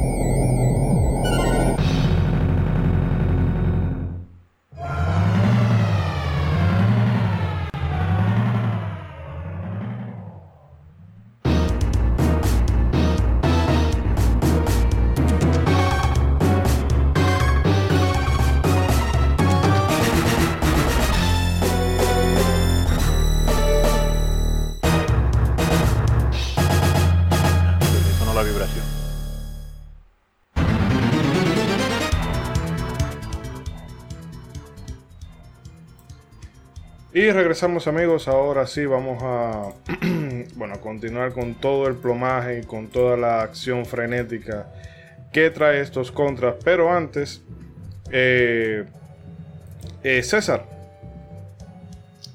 Aquí estoy. Eh, no sé si tienes ahí a mano algunos de los comentarios que nos han ido dejando los oyentes esta semana. Bueno, esta quincena, claro. de hecho. Claro, como que no, como que no. Aquí los tenemos ya listos. Primeramente, muchas gracias a todos los que se reportaron de las redes sociales. A ver, vamos a ver. eh, vamos a empezar por el Facebook. Ahí en el grupo de Facebook nos estuvieron comentando Edgar Calderón Mejía. Nos decía que contra de la 1 a la 4 y Hard Corps eh, son, sus, son sus juegos pre- preferidos. Y su MVP, Super C. Esa siempre va a estar tocando su cocoro. Eh, y también ahí le comentaban que el jefe de las patas mecánicas, que le sorprendían cómo se movía eso en ese tiempo, y él decía, papá, ese voz se veía tan heavy porque era bailando como la música. Y ahí nos dejaba este. Realmente. Y ahí nos, nos dejaba ahí este el link de el intro de del stage 1 y nos decía esa intro con el helicóptero, uff. Y también Emilio Reina González nos comenta, pienso que su creador estaba pasaba por una mala racha emocional, su perro murió, su esposa se quemó, porque es la única explicación razonable a que el juego sea tan terriblemente desesperante. Así, no me extrañaría, no tengo pruebas, pero tampoco tengo dudas. Y eso fue lo que nos dejaron ahí en el grupo de Facebook. Luego en eh, Twitter, ahí también pusimos un eh, post conmemorando que el 25 de abril se cumplieron eh, aniversario del código Konami y preguntábamos en qué juegos eh, solían. Y entonces el compañero Kendur Neo Retro Gamer nos contaba que en contra, por supuesto, lo utilizaba. Y en el post de Twitter, a ver, a ver, a ver, nuestro compañero y amigo Iván de Pixel Sonoro nos comentaba que pues mucha opinión no nos podía dar porque eh, los contra de 16 bits no los tuvo. Pero vamos, que con que sean la mitad de difíciles que los de NES, pocas ganas me quedan. ¿Quién le, quién le dice? Sí, eh, le dice ¿Quién tú, le da le la digo yo. ¿Quién le da la mala noticia a Iván? Porque no es la luego, mitad, no es la mitad, es que lo No, llevan no, hasta, eh, hasta el 11. Elevado. Sí. Y eh, también eh, en otro post de Twitter, eh, Frank, Freak Frank Furco, perdón, nos comenta que aunque los puristas me maten, Super Probotector me gustó más por llevar a un mecha. Los robots igual que las tortugas ninja en esa época y en mi corazón sigue siendo así. Muy Ahí. bien, muy bien. Se vale, se vale, cómo no. Y eh, el compañero negro que juega nos comenta, para mí el multijugador por excelencia de la época. Su acción suprema hacía que pudiera rejugarlo una y otra vez, totalmente de acuerdo. Es una de las sagas que lamento que se haya perdido con el paso del tiempo. También totalmente de acuerdo. Y también nos comentaba eh, eh, que de vez en cuando este, lo agarraba y pues le, le jodí un chin la vaina, pero también recuerdo... eh, ah, porque le comentaban de que es uno de los mejores exponentes del juego cooperativo. Y eh, pues ahí comentaba que estaba jugando ahí con su, con su pancita, eh, con su pana, pero que de repente ahí estaban echando el relajo y entonces comentaban, hay que dejar el relajo porque está a punto de irse la luz. Y ahí es donde el juego se ponía bueno. Había que ponerse serio. Sí. Serio, exactamente. Sacar el ultra instinto por 10. Y Dante Belmont nos comenta, la combinación perfecta entre Alien y Depredador con acción rebosante, música excepcional y diversión hasta por los poros. Y le preguntamos, no, ¿cómo crees? ¿Cómo crees? Eh, Mitch Gameplays nos comenta, la primera parte del arcade me encanta. De hecho, la he subido hoy a mi canal. Eh, ahí, ahí síganlo para que vean ahí su, su gameplay. Y, eh, y le comentamos que, es que pues llevamos toda la vida prefiriendo más este la versión de NES que pues, se nos hacía rara la versión de arcade. Y pues a él le, le pasaba lo mismo, la versión de NES es más compleja que la de arcade.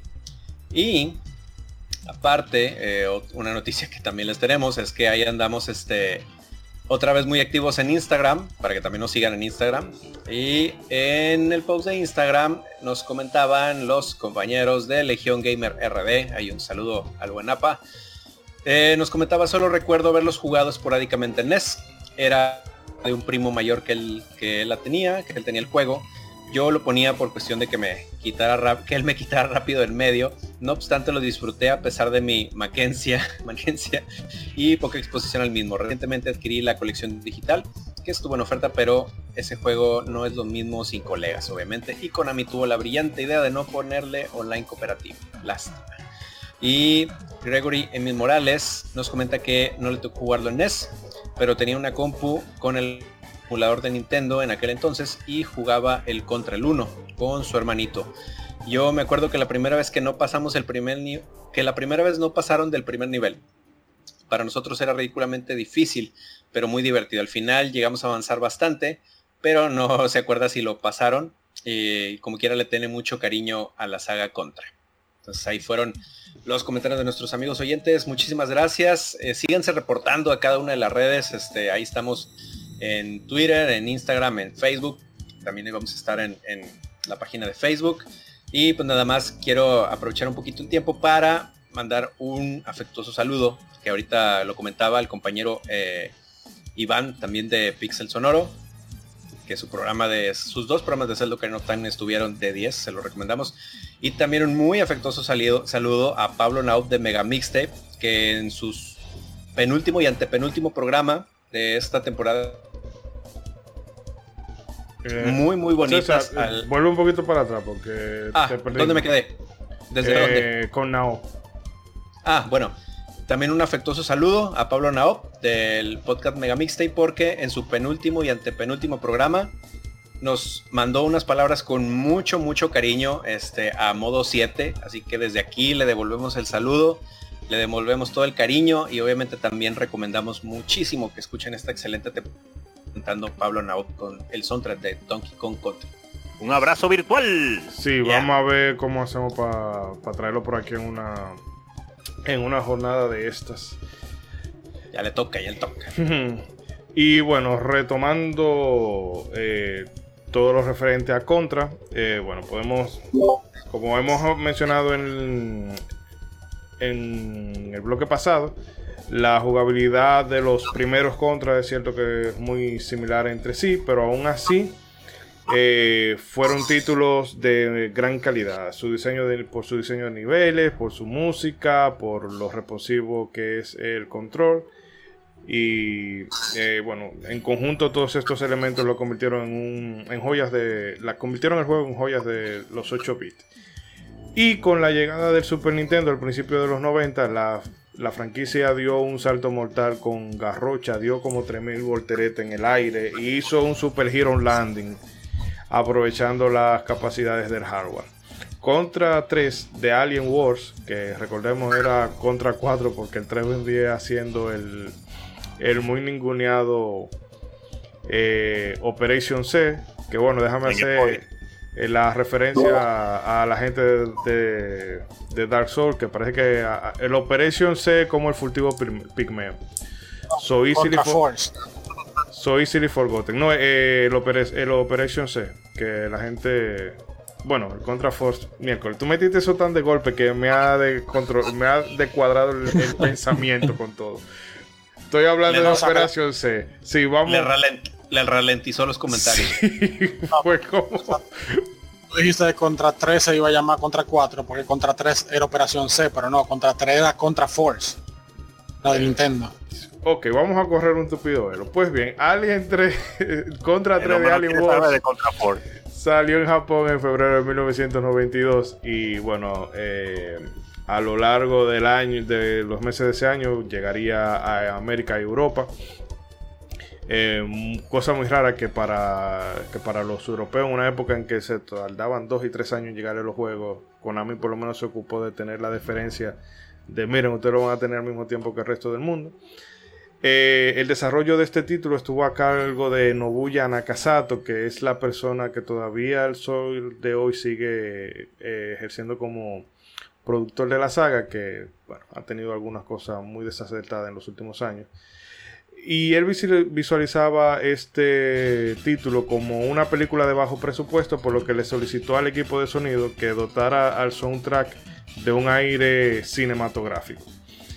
Eh, cabe destacar que entre los compositores de este título se encuentran Miki eh, Higashino, que es la compositora de los primeros eh, Suikoden, Masanori, Masanori Adachi, que es uno de los coautores de la música de Super Castlevania 4, y Tapi Iwase, que fue el compositor de la música de Metal Gear Solid, que hace poco, bueno, hace ya un par de años tuvo un problema porque el tema principal de Metal Gear él lo fusiló de, un compositor ruso, bueno.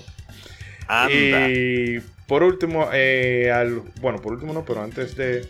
Al juego se le incluyeron ciertos aspectos cómicos, como la secuencia de los misiles en el nivel 4 y cosas por ese estilo, porque a juicio de Nagasato, las primeras contras tenían un aire como muy, muy realista.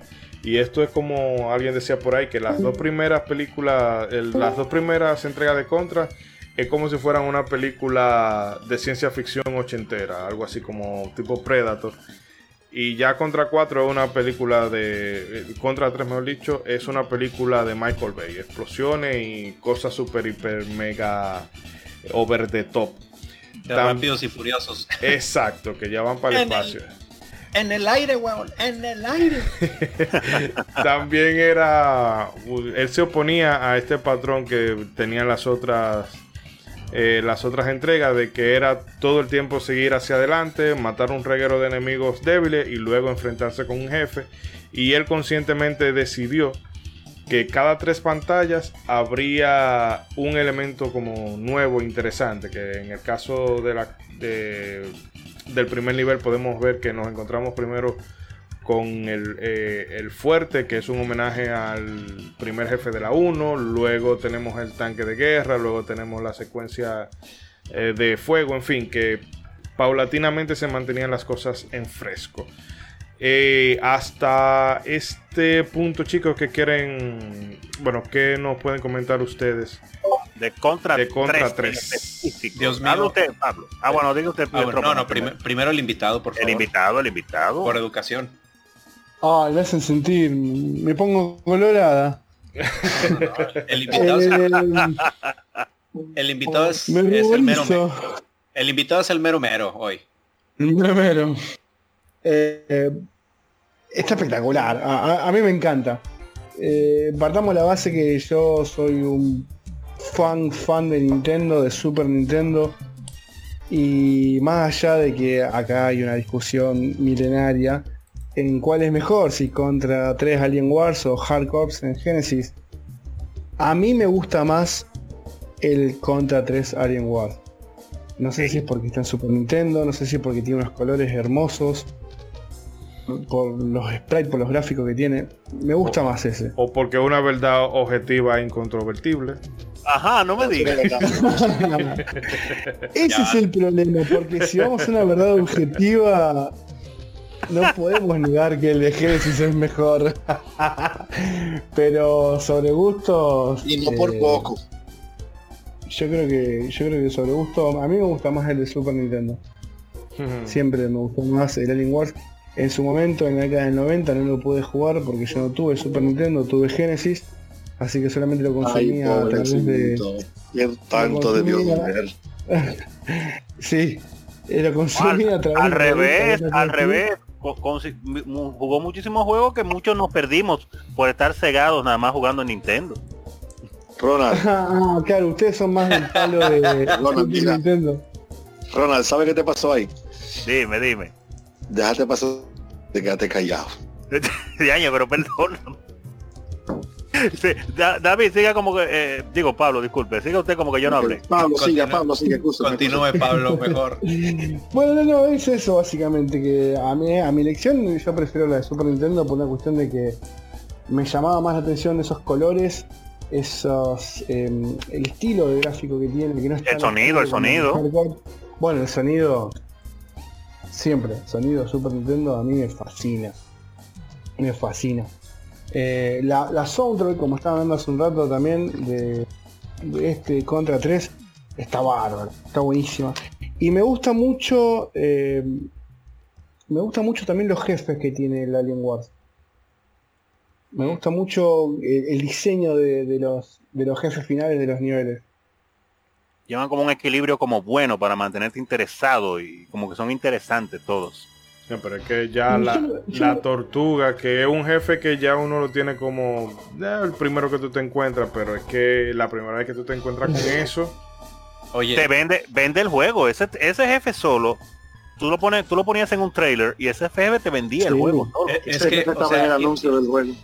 Imagínate que te eras un niño o un joven en los noventas, llegabas a ese jefe de la tortuga, la música de introducción del jefe de la tortuga, por el amor de Dios. O sea, es jugando Alien Wars y alguien de un trancazo te manda de directo a la película de Aliens. No la, segunda, Aliens. O sea, la película era, o sea, ese, ese, ese intro era 100% cinematográfico el primero empezar con esas como tecladitos así bien medio pacíficos cuando eh, se sentían las pisadas de la tortuga y luego el taca taca taca taca, taca los guitarrazos. No no no. Oye eso era tremendo. dos cosas quiero agregar y ya corto acá. Una es que chicos en el año 90 cuando todos éramos chicos y veníamos un enemigo que ocupaba tres cuartos de la pantalla ya está no hay nada más que decir. Era como que listo. Esto es magia pura. Y lo otro que quería comentar es que con respecto a la música, eh, hay distintas versiones que fueron saliendo en MCU. MCU 1, que es el. que es un chip que se usa en algunos cartuchos de Super Nintendo. Pero que bueno, la cuestión es que se puede cargar música en formato de audio, CD audio, eh, a, un, a una ROM Super Nintendo. Y la versión MC1 de Contra 3 con la OST explota. Explota con la música en calidad, eh, en calidad óptima, es, increíble. Si no lo probaron, pruébenlo porque es fantástico. Están a tiempo, ese juego no se pone viejo. Voy a buscarlo en este momento porque me encanta oír de esas conversiones de MC1 la verdad es que le da otro significado a los juegos, pero al 100%. Cuando lo encuentres, lo compartes por el grupo para yo oírlo también, que me interesaría. si quieren, después lo puedo subir a un drive. Yo lo tengo a mano. Uf. Ah, pero excelente. Pero una pregunta, porque yo soy totalmente ignorante, me, me confieso totalmente ignorante en este momento. ¿Qué es eso del MC1? El MC1 es un chip MCU1. Es un chip de que en teoría tenía dos o tres juegos de Super Nintendo. Uno creo que era el Robot Blaster. No sé si lo conocen, el jueguito de, carrera de autos. Que lo que hacía el chip era justamente poder reproducir música en formato de calidad de TD. Que la Super Nintendo no podía. Entonces lo que de lo que yo justamente les hablo es de las ROMs del juego parcheado de audio eh, para usarlos en un emulador. Creo que inclusive en los últimos Everdrive también funcionan. En el SD 2 SNES funciona. y, escucharlo. Y bueno, principalmente le cambian todo lo que son las pistas de audio. Eh, el Axelite en MS1 uh. me vuela la mente. Amo ese juego y la música. Bueno. Eh, Hicimos un programa, no quiero ni imaginármelo entonces. Ay, ay, ay.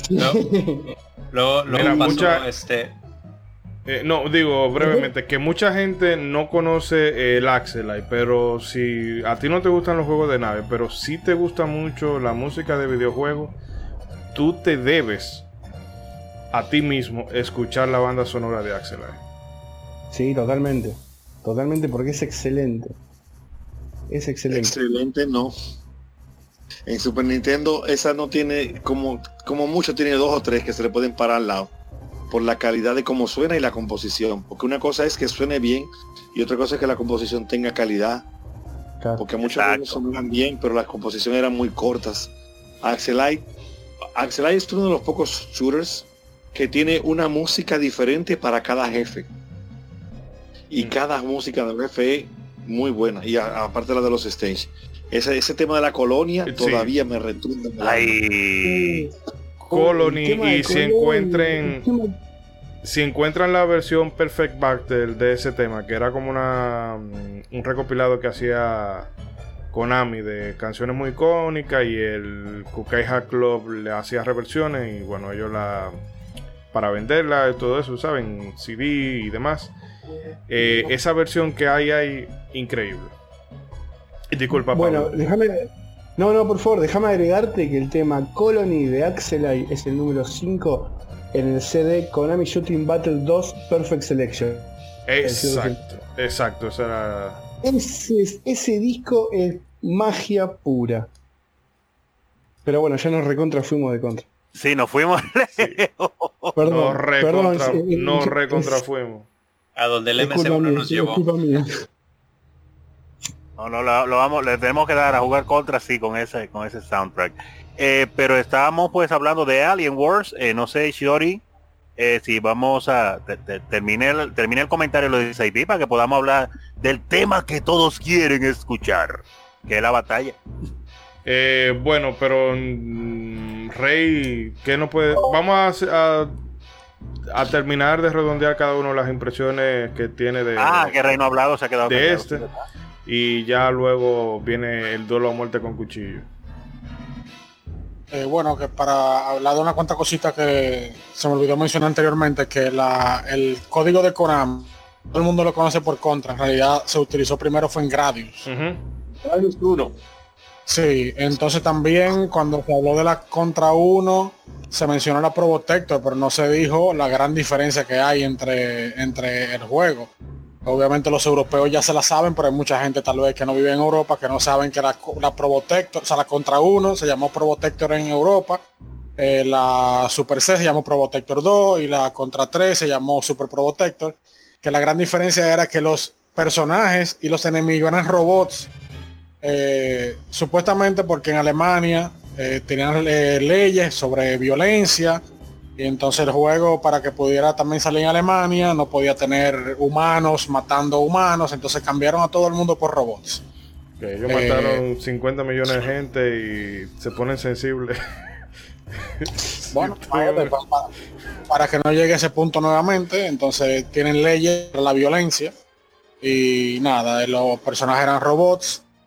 Eh, sobre Contra 3, ya como mencioné, ese, fue, ese juego yo lo jugué indiscriminadamente. Como ya he mencionado, esa música del primer jefe de Contra 3, cuando empieza el tuni, tuni, tuni, tuni, y sale esa, esa monstruosidad por la pared. eh, es de verdad increíble. De- sobre de que cuál es mejor contra Hard Corps y la a- contra- aguanta, aguanta ahí, aguanta ahí. Vamos a quedarnos en. en- No, eso es lo último del, del- del- del- del- del- déjalo para el final, déjalo para el final.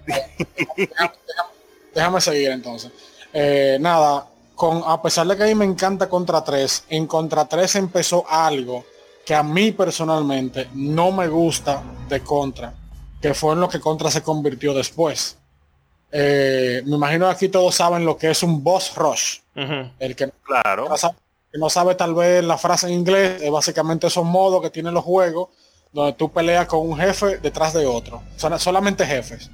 Entonces en Contra 3 empezó eso y en Contra Hard Corps se puso muy fuerte y en la siguiente Contra también siguieron utilizando lo que los juegos dejaron de ser un poquito ya más como un, un side scroller y se convirtieron en boss rush. Básicamente tú avanzabas una pantalla, peleaba con un subjefe, avanzaba otra pantalla, mataba unos cuantos enemigos, forma, venía otro subjefe y otro subjefe y otro subjefe y otro más.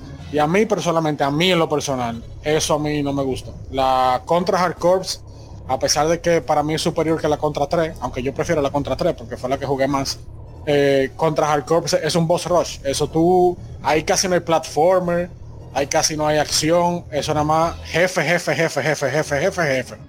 El que le gusta eso, perfecto, pero a mí personalmente eso, de- de- ya eso como que a mí contra dejó como de, de interesarme por esa, por esa situación.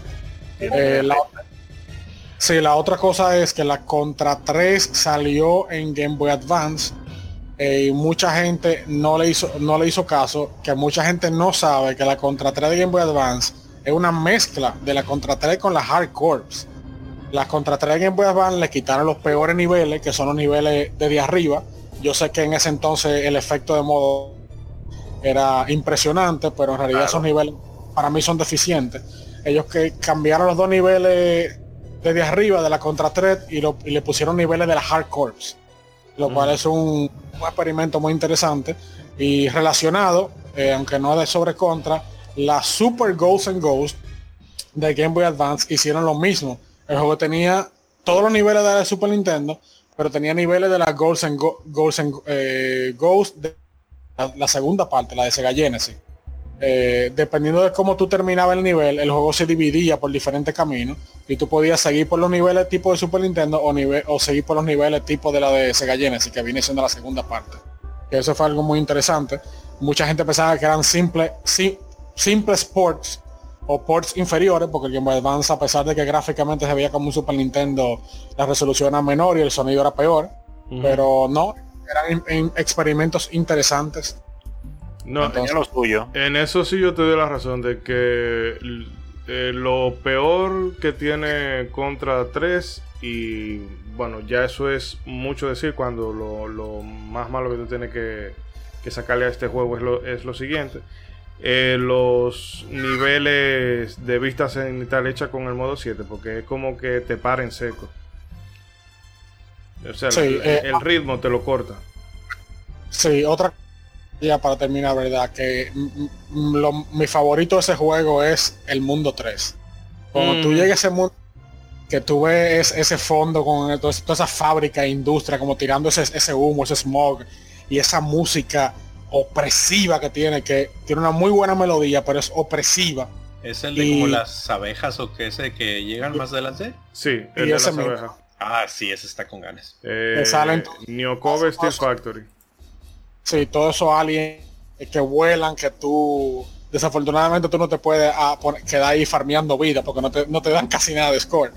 Pero toda esa secuencia cuando tú llegas al jefe con el, con el taladro, que tú tienes que, que eh, eh, eh, colgar de la, de la, como del brazo de él para poderlo, para poderle atacar y desmontarte de él cuando lo mata porque si no te vas con él para hacia, hacia el fondo, la pantalla sube, te pega de la pared y viene entonces el jefe de nuevo con como con unas eh, eh, como, taladro pegado eh, taladrando la pared en modo hard el jefe se te pega y rebota. Eso ese mundo para mí fue increíble de verdad.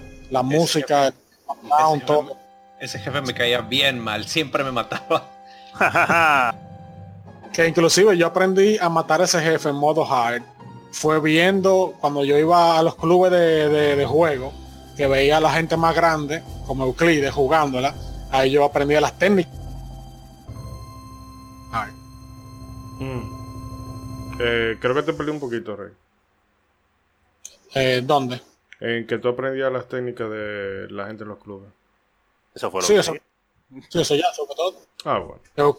Euclides era uno de ellos que la jugaba y yo, yo no sé si fue el que yo lo vi, pero a alguien yo vi jugando contra tres en hard y cómo mataban a ese jefe, así, así fue que yo lo pude matar. De vicioso, Euclides siempre ahí, de vicioso. Hmm. Y ya que... no sé si le... ya para terminar, yo no sé si le pasaron a ustedes, pero hay algo que uno hacía cuando uno era eh, niño o adolescente, que uno podía jugar un juego y uno lo mataba, lo mataba, lo mataba y uno nunca pasaba ahí. Y uno veía a otra persona cómo lo pasaba y uno inmediatamente lo hacía. Sí, claro, claro, que se iluminaban la mente. Eso me pasó a mí con el juego Hagane, no sé si lo han jugado, ese viene siendo como la niña. Hagane, Hagane. yo lo jugué. Como el solo. Yo lo jugué y yo no podía pasar como del segundo nivel, porque la, lo que el problema que tiene el jugador es que uno cuando recopila eh, eh, arma, objeto, ítem, uno como que no le gusta utilizarla, uno quiere como guardarla para el jefe o algo así. Entonces Hagane yo lo jugaba sin utilizar las la armas especiales. Entonces había un amigo mío que la acabó, que él utilizaba las armas, por ejemplo, en este momento tú usas tal arma, en aquel momento tú usas aquella. Era, lo vi que él la acabó y yo inmediatamente la jugué y la acabé yo también. Después de tener como dos semanas que no, que no avanzaba. Pero nada, ya, eso es todo. Eh, sucede, sucede. Eh, Edric, eh, contra 3. Bueno. ¿Eh? Bueno. Estoy como yo ahora como el meme con el abuelo que le va a contar al nieto. cranky con, cranky con. Mira, exacto. Mira, Contra 3 fue una experiencia inmaculada casi de gameplay para mí, porque ese juego fue el primero en el que se hicieron tantas cosas. O sea, por ejemplo, el, nivel de cooperativo, o sea, el nivel de sincronización que tenías que tener dos personas para jugar ese juego en cooperativo bien, era una cosa insana, o sea, era increíble. Había un sistema de códigos que mi hermano y yo teníamos cuando estábamos jugando. Por ejemplo, si él va caminando adelante y el personaje daba dos pasitos, era, era, era, párate, que me voy a parar. ¿Entiendes? Eh, si él eh, iba, iba tirando adelante y él dejaba de tirar, entonces era tire quineado, que, me, que, por ahí viene quineado. O sea, teníamos como una especie de seña que uno tenía que estar pendiente al otro también. Y, así eventualmente la pudimos acabar sin perder vida de dos. También aquello de combinar las armas, que en realidad era, entre comillas, un glitch, pero, o sea, salió bien porque te permitía tú hacer que el poder de, destrucción de muchas armas aumentara mucho, como en el caso de la C y el láser. Y ya ustedes mismos han dicho eso del soundtrack. Ese juego tiene un soundtrack perfecto. Todas las músicas de todos los stages son premium y, los jefes están muy bien diseñados. Mi jefe favorito de este juego, eh, yo tengo un, virtual empate eh, con el jefe del Stage 2 y del Stage 3, porque a mí me gusta mucho el jefe del Stage 2, el que te cae arriba y, busca acomodarte con unas bolas de puya que tiene dando vueltas. Es bastante intenso. yo me encuentro que es que la música más le pega porque cuando la música entra, como bajita y iba subiendo, él viene del cielo. Y cuando suena el ram tatán, él aparece como ram tatán y hago ya perísimo. Y el último jefe eh, es un cameo eh, del jefe del Stage 6 de Super C. Lo que sucede es que está en Super Nintendo. Y ya os digo, el último no el penúltimo. El último el que está en Hard, que es el que se fue en el helicóptero. Contra 3 de verdad fue una experiencia que me encantó mucho, pero desde el inicio yo le critiqué algo a Contra 3 que no me gustó de ella. Y era que es la única contra de esa, de esa saga que tiene menos de 8 mundos. Tiene 6 nada más. Mm. Entonces, entonces eso la hacía un tanto, qué sé yo, corta en comparación con las otras. Aunque vamos a, asumir que fue que pusieron buenos stages todos y no pusieron stage de relleno. Pero hubiera sido bueno que hubiera tenido su 8 stage por lo menos, como las anteriores arma favorita del juego es la C, eh, porque todo lo otro, eh, el láser sirve un poquito, pero la, S y el hunting y todo eso es relleno, eso no sirve para nada en, ese juego. Me gustó mucho también. La esa. no, la, de los teledirigidos, esos los misiles normales, ¿no? La C es el crush, ajá, los misiles. Esa, eh, con esa te volvías, con esa te volvías Don Contra. exacto. Entonces también me gusta ah, la manera inteligente en la que tú debes aprender a usar las bombas. Las bombas son un, arma que parece que no dan duro, entre comillas, pero cuando tú combinas el poder de las bombas con la C, con dos C cambiando de arma, eh, bueno, en Hard, la tortuga, si tú lo haces bien, ella solamente llega a tirar un tiro y explota. La, esa es la, la tú lo haces bien. Eh, en los, pero en los head, por mucho, por mucho, la mejor es el láser. Lo que te obligaba a ti a, durante un buen tiempo a jugar con el juego entero con una C y un láser. La C para los mundos, la C y el láser para poder en el mundo de side view y el láser para usarlo en el mundo overview, que era un abuso. Porque en, en el mundo overview el láser se comportaba diferente era constante y no era como por secciones. Realmente. me gustó mucho.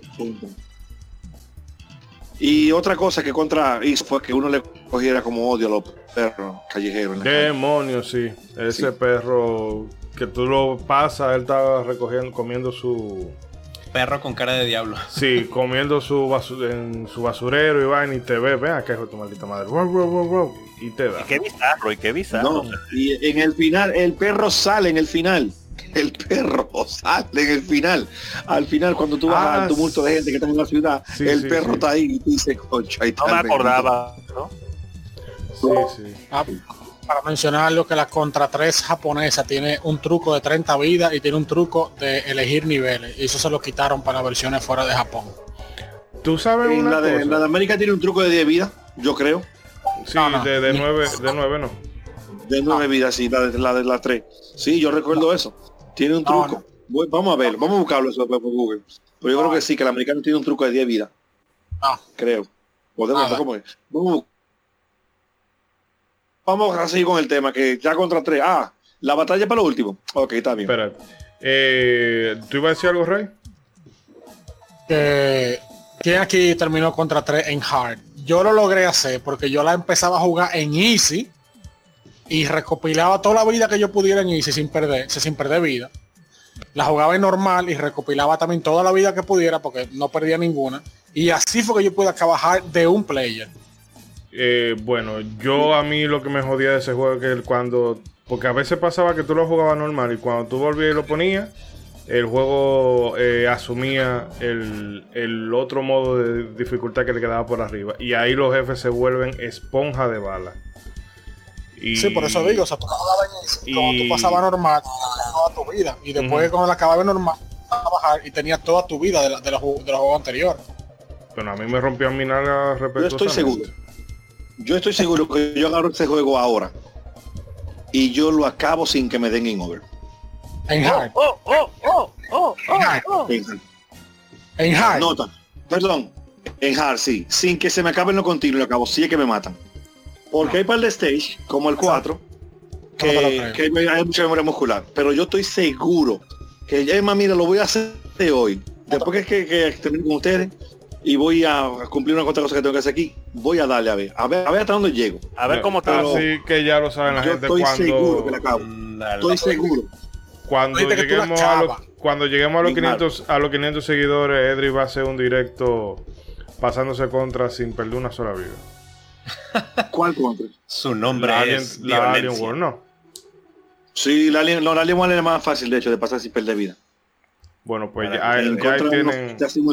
Ahí tiene la... Pero no me comprometo a pasar sin perder vida, pero sí sin continuo y haciendo un par de truquitos que la gente va a decir, wow, mira. Eso se hacía. Eso exactamente. Mira, oye, Moisés, yo lamento, yo tengo la esperanza de que alguien tenga una de las cintas de VHS que yo y mi hermano hacíamos para vender o para cambiar de cómo se acababan los juegos. O sea, nosotros agarrábamos una cinta de VHS de 120 y la poníamos en EV, para que durara 6 horas. Y ahí grabábamos acabando Mega Man, Battle contra 3, o sea, todo lo que acabamos para que la gente viera cómo se acababa, que lo acabaran. Y cobrábamos por eso. Hmm. Cobraban por eso. Hombre de negocios. No, no era que cobrábamos dinero, a veces eran cambios, o sea, dame tal cinta, tal juego, pero sacaba ganancia, sacaba ganancia. Mira, pero vean acá, Moisés, tú viste un video que yo hice una vez de, de Ninja Gaiden en YouTube, así frío que la agarré. La agarré así, la agarré y la acabé sin perder vida, sin usar arma. Y casi sin, y, casi, y casi sin que te tocaran en algunos. Y casi sin que me tocaran, o sea, a machetazo limpio sin coger arma. Eh, eran otros tiempos, claro, pero eso fue hace unos años. De hecho, no hace tanto, hace menos de, de, 10 que yo hice eso, de ese videito. Para arreglárselo el cumpleaños a un amigo mío que se llama Jerry, que le gusta mucho ese juego. Pero contra 3 yo creo que yo la juego ahora mismo y la acabo. Yo en hard no. Yo sé que tú lo has hecho porque si mal no recuerdo, tú fuiste que me enseñaste, yo, yo creo que tú fuiste que me enseñaste a mí cómo matar al jefe del mundo 5, el mundo de arriba. Que hard para mí es imposible. Y tú dijiste, no, eso se hace. Y tú fuiste que lo, mataste. Y yo, oh, está bien. Pero ahora... Hay que hacer un truco con el control. Hay un error, hay un glitch que tú tienes que agarrar el control. El control jugando de uno se hace más fácil. El control, cuando tú aceleras con el R, la rotación, después tú le presionas el L sin soltar el R y después suelta el R y la rotación se frisa. Y ya se le fue la dificultad al jefe. Bueno, pero yo no, pienso que, hoy en día oh, ya se fue. que la acaba sin, sin que se encoge en continuo. No, yo no te creo. No, no, no. Yo lo voy a intentar, pero estoy seguro que no se me acaban los continuos. Y nada más son tres. Y no voy, voy a jugar con, con, tres vidas. Ahora, si la pongo en hard con siete vidas, yo la acabo. Pero ven acá. Sin Bueno, ya sabe la gente, vamos, eh, suscríbanse para que, que Edri lo va, se comprometió aquí. Llegamos a los 500 suscriptores, que falta un buen poco para eso. Pero él lo va a hacer live, para que no digan que... Vamos, vamos a seguir, vamos. Que aquí no es, aquí no es bla bla bla. No es cuestión de ñe, ñe, Sí, eh, deje de barajarme. Usted, usted, yo sé que usted estamos en modo 7 y todo porque usted no quiere hablar de la versión de Sega Genesis, está barajando todo lo posible. No, no, antes de, Ahí, ahí yo no soy fanático, no. Mira, mira, mira, mira, mira, Moisés, yo no soy fanático, yo soy Nintendo Man y me gusta más Super que el Genesis. Oh, pero ya la está eligiendo, estoy oyendo el sonido, eh. Oye, lo único que Contra 3 tiene mejor que Contra Hardcore, lo único es la música y los efectos de sonido. Ya.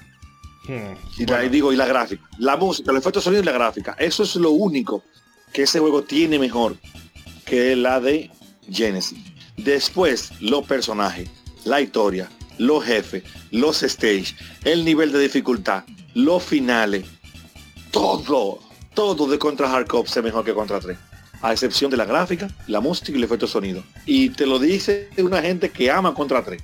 Y ama a Super Nintendo, pero no, en ese juego Konami hizo... Oye, eso de que los personajes diferentes tenían armas diferentes y con power up diferentes que con cada que, tú puedes combinar los personajes de manera eh, eh, de manera única para diferentes niveles oye lo más y que los personajes también te daban un nivel de dificultad.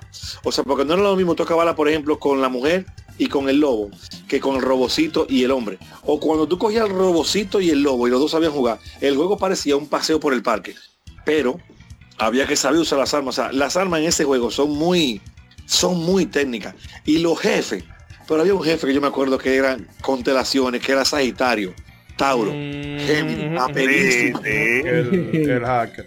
Pero bueno, vamos, espere, que vamos a, vamos a llegar ahí. Eh, para terminar, no, no. Para terminar lo de lo de Contra 3, eh, realmente, como yo decía ahorita, es un juego que cuando tú lo veías a principios de los 90, eso era una cosa eh, impresionante, porque eso sí, Konami como que se encargó de que las primeras cosas que hizo para Super Nintendo explotaran las capacidades de las consolas como para, para vendértela. No sé si Nintendo le habrá dicho, mira, a ver si tú puedes, explótale esto y aquello para, para que el consumidor se vuelva loco por nuestras consolas. Eh, Hay pero, una cosa que no hemos mencionado, Moisés, ¿Qué? y es importante, de las contras. Que hay algo que todas, a excepción de la de Genesis, tienen aperísimo. Señores, ¿qué portadas tienen esos juegos? Oh, sí, sí, eso... Eso sí, eso ¿Qué sí. artes tienen esos juegos? En la portada de Contra 3 tiene que ser la portada que mejor resume en un juego ever. En esa portada está todo. Está todo. Sale todo. Que incluso, incluso esa es la que usaron para el Collection. Exacto. Ah, La, la portada de Super C se veía chulísima en, la- en el cartucho porque incluso salía de las líneas enmarcadas que se suponía que tenía que estar la portada. El, pero hay Sí, unos personajes que bien salían por allá arriba. Chulísimo. Y la de Nintendo, ya todo el mundo lo sabe, Alien, Terminator y Rambo, que se veía bastante real. ¿Qué más quieres? ¿Qué más quieres? La mejor portada, la mejor portada. Mm. No, que los eso... 80 resumidos. El mejor crossover ever. Sí, los 80 en una portada. Y Es que verdad, bueno, ah, 80, Exactamente. Que esa era una de las cosas también que, que gustaba mucho de Contra, cómo resumía eh, todo lo de la cultura popular y cinematográfica de esa época. Pero yo no quiero dejar de mencionar, porque cualquier cosa que yo pueda decir sobre Contra 3 ya la han dicho ustedes y la han puesto de forma más elocuente. Pero el boss del tercer nivel, eso es una cosa que a mí siempre me ha marcado de por vida. Incluso hasta el sonido que él hace Coco cuando está abriendo. Y luego cuando se le cierra la, la puerta, que le mocha la cabeza. Que eso es. O sea, eso es Terminator. El, el, el aspecto que tiene de, de esqueleto metálico. Y. Óyeme, eso. Muchas cosas a mí se me han quedado grabadas de, de los juegos. De, o sea, de, de muchas cosas a lo largo de la historia del videojuego. Pero eso. Que todavía al sol de hoy. No, eh, tú hasta con Eh, los ojos sí. cerrados puedes oír ese sonido. ese sí Óyeme. que marcó. Ese sí se marcó. Marcó, claro que sí. Claro que sí. Pero y de hecho, ese es uno de los jefes más difíciles que tiene ese juego en Hard. En Hard le hace un lío a quien sea. y Ese es, no, y ese es chulo esa, esa dinámica que tiene de, de- de tirarte la- las bombas y luego la bola de fuego y tú tienes que... Hay una versión de Game Boy que ese jefe está y te da una carrera chulísima. ¿Cuál es? Contra 4, ¿eh? ¿qué se llama? No, si es de Game Boy tiene que ser sí. la, la Advance. No, de. Game Boy no, de 3DS. De Ah, ok. 3DS. La 4, la 4. Esa es muy buena. Es buena esa. La de 10, Esa- 10. Sí, ese juego es premium, premium, premium. Que me parece que la hizo Muy System también, ¿no? No, eso sé fue la hizo Way Forward. La gente de Ah, Shantae. oh, sí, Ah. sí, sí. razón. Eh, pero bueno, vamos a aterrizar en el punto que la gente quiere.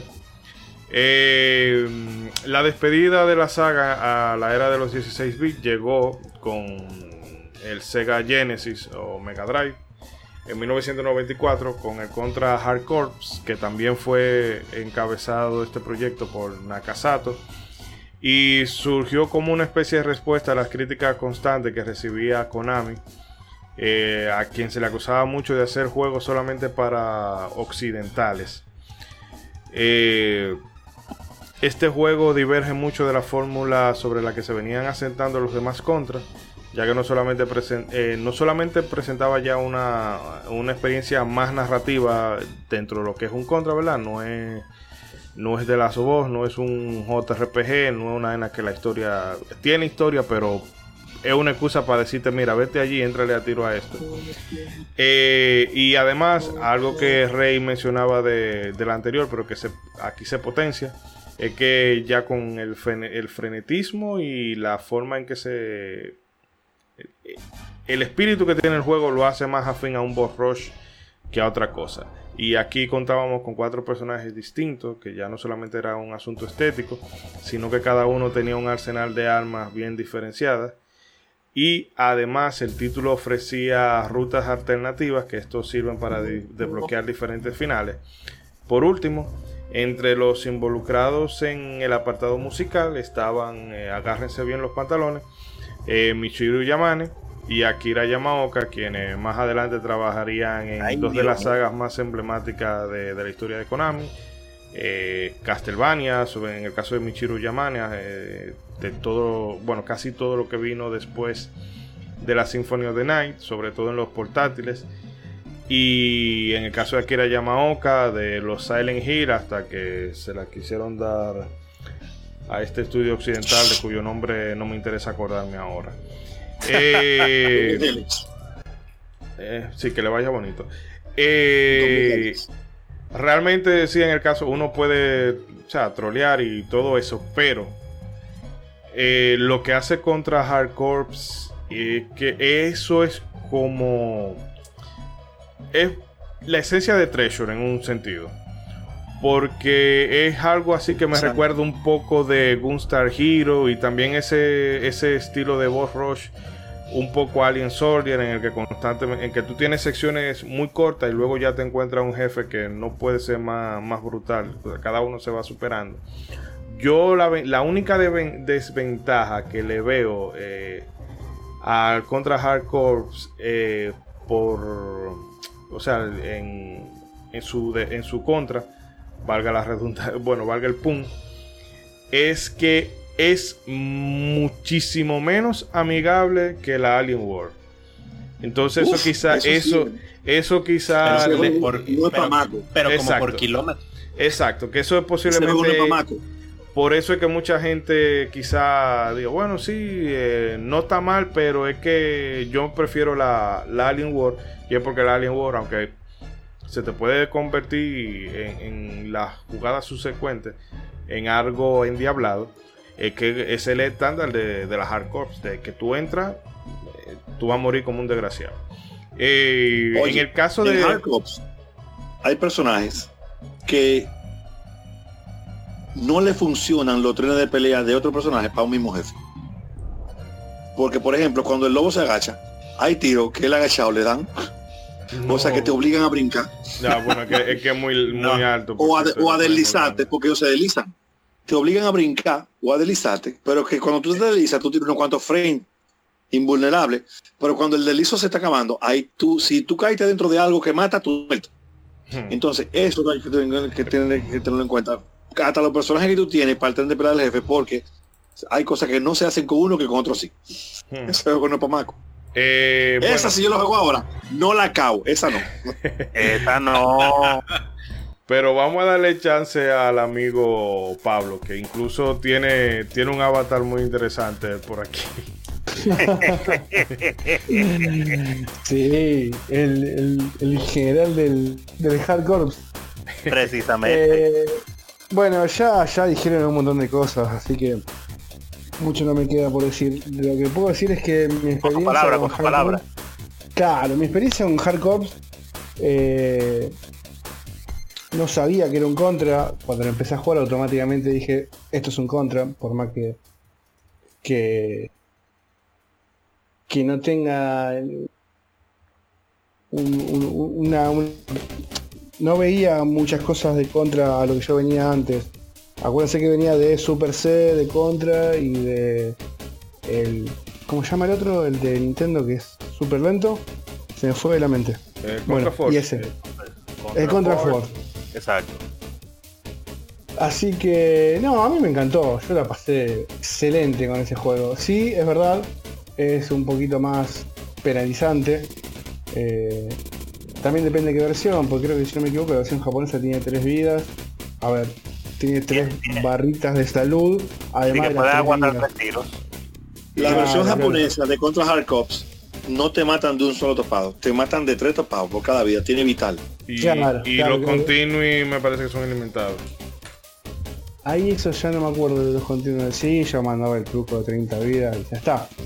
Pero me gustaba, me gustaba primero que el modo boss rush, que en ese momento no sabía lo que era, pero sin embargo me gustaba que sea tan dinámico, que los niveles no sean tan largos, que automáticamente pasás de un nivel, el primero que cuando arrancás, que es un clásico nivel de contra, y después depende de lo que elijas, o tenés un nivel donde vas en una especie de, moto en una autopista, o vas corriendo eh, peleando contra un robot. Esas cosas a mí de chico fueron como que, chao, esto me encanta. Y me gustaba también que sea bastante largo. No lo vas pasando perfecto, sí. Pero si lo jugás por primera vez y lo vas explorando, no es tan tan cortito. Y hay que rejugarlo para conocer todas las rutas. No, Con el final que es, ese juego tiene como 14 niveles, ¿son? O sea, cuando tú sacas todito, porque como 14 son, sí, son más de 10. Cuando tú lo haces como es, que de hecho el final es triste, o sea, eh, no es un happy ending, es larguísimo. Es largo, es largo. Y me acuerdo que en ese momento ya empezaba a valorar eh, esos esos puntos de rejugabilidad que empezaban a tener algunos juegos. Y el hecho de que vos tengas que cambiar, eh, tengas que elegir el camino y que tengas que volver a rejugar, eso le daba mucha rejugabilidad y a mí eso realmente me gustaba. Así que yo, por mí, contra Hardcore, un pulgar arriba. Pero lamentablemente, yo le el pulgar arriba a muchas cosas. Y llegué a lo que no soy bueno de justamente en decir cuál es mejor, este o este. Para mí mejores son los dos, yo disfruté los dos, los sigo disfrutando los dos.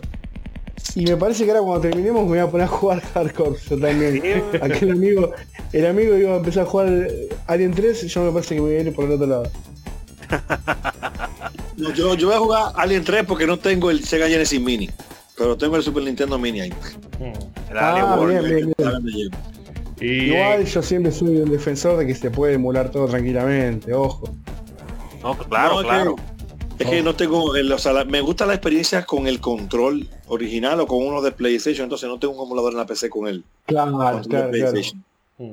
Pero Contra Hardcore es una joya, de verdad que sí, bien. Una pregunta, ¿Contra Hardcore fue antes o después de Winter Hero? No me acuerdo eh, Yo creo que habrá sido un poquito después. Después, ¿verdad? Sí. Eh, vayan hablando para que yo disimuladamente busque aquí y parezca como que yo tengo todos los datos a mano. Sí, claro, claro, claro, disimulando. Mira, ese juego tiene una escena contra Hardcore que el procesador del Sega Genesis en esa escena se estaba quemando. hay, un jefe, hay un jefe que te está dando una carrera en una carretera y él viene desde atrás hacia adelante y la pantalla y llegan a curvas y retas y, él viene como, como, haciendo ejercicio. Y es el segundo jefe. Ajá, es el segundo jefe. Bueno, depende, depende de la ruta que tú cojas, es el segundo jefe, ya tú puedes saber. Exactamente. Él puede, ser, él puede ser segundo jefe o no aparecer en el juego. Si tú, porque el otro desvío sale antes de tu llegada donde él, creo que. depende como tú, las opciones que elijas. No, no, él es el segundo jefe como quiera que sea. No, no, no. no. Eh, si tú ah, no, vas sí, sí, sí. al laboratorio... Hay un desvío que tú no vuelas a él, exactamente. Sí. El caso es que en ese jefe, todo lo que está pasando, cuando tú llegas con la normal. Y con el robocito, con el arma, con el paro de él. Eso tiene más color y chipa que el diañe. Cuando tú llegas al lugar, que está la carretera, el jefe haciendo ejercicio y tirando para adelante, y lo tiro, y lo tiro. Oye, nosotros decíamos, el procesador se está quemando, ahí va a explotar. No, pero que va, hicieron un, un trabajo muy bueno de programación y no se pone ni lento. en No es que. Genesis ahí, ahí estaba en sus aguas, ahí le daba durísimo, porque No, la y- cantidad de efectos que te mostraba en pantalla, lo rápido de la acción y, y- y- oye, Y lo No, loquísimo de cuando tú vas en, en el helicóptero y luego lo, lo del cohete que tú vas ascendiendo. No, oye, oye, que eso es una locura absoluta. Esa gente, yo no sé si fue LCD, si fue hongo, qué diablos se metieron. Pero eso quedó de locura. sí, porque se nota que ellos se estaban divirtiendo haciendo el juego, se nota, porque hay varias cosas que son que uno se tiene hasta que reír. Inclusive alternativo, el final secreto ese, El del tercer stage, el del, del basurero, eh, que van a eh, hablar con el dinosaurio y se acaba el botón. y te casas te sale un jefe que, que es un monstruo raro, un, un monstruo que el primero que te sale con la música de Castlevania ahí tirando latigazos.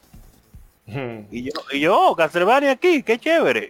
Pero, Ustedes saben que ese juego es después de la contra que hizo Arc System, o sea, cronológicamente. De hecho, la Hardcore of Rising, yo estaba viendo la cronología y es la primera de todas. La Hardcore Rising es la primera de todas. Ajá. Mira, no sabía eso. Sí. El personaje que es el malo en contra Hardcops es a quien tú usas en la Uprising, Oh, Ah, el coronel. este. Mira, el coronel. Eh, pero no sé si Rey o Mr. Trumpetman quieran ir comentando algo de, de la hardcore. No, digo, nada más rápido. Por desgracia no, no pude experimentar tanto el hardcore porque pues, Team Nintendo en, en sí, esa siempre, época- siempre. Sí, discúlpenme. Entonces, no sé si. Digo, lo que alcancé a ver, a ver fue videos ahorita preparándome para la. Para, Para acá, el para la programa. grabación. Entonces, digo, eh, pues obviamente me impresiona mucho esa entrada. Y bueno, tengo pendiente justamente jugarlo en el Anniversary Collection, que ahora ya tengo la oportunidad de jugarlo. Sí. Eh, entonces, obviamente lo impresionante es ese tanque en el, en el intro stage, cómo haces la entrada este, espectacular. Esa, entra- esa escena de cuando estás corriendo contra el robot también. Digo, el, el de Super Nintendo tendrá el modo 7 y lo que tú quieras, pero Hardcore pues, para nada se quedaba atrás eh, Mm. con ese tipo de escenas, la verdad. Y que yo creo que en, en la Shattered Soldier hacen más o menos un homenaje de eso. Lo único que en vez de Sí. tú ir con un eh, en un tanque es el el, avión o el helicóptero. que cae y de ahí Ah, el avión, te- el avión. El avión, sí. En esa contra, en la Shattered Soldier, en muchos stages hay eh, como, como fanservice Ujú. de contra 1, de contra 3, de contra Hard Cops. Pero a la clara, a la clara, a la clara.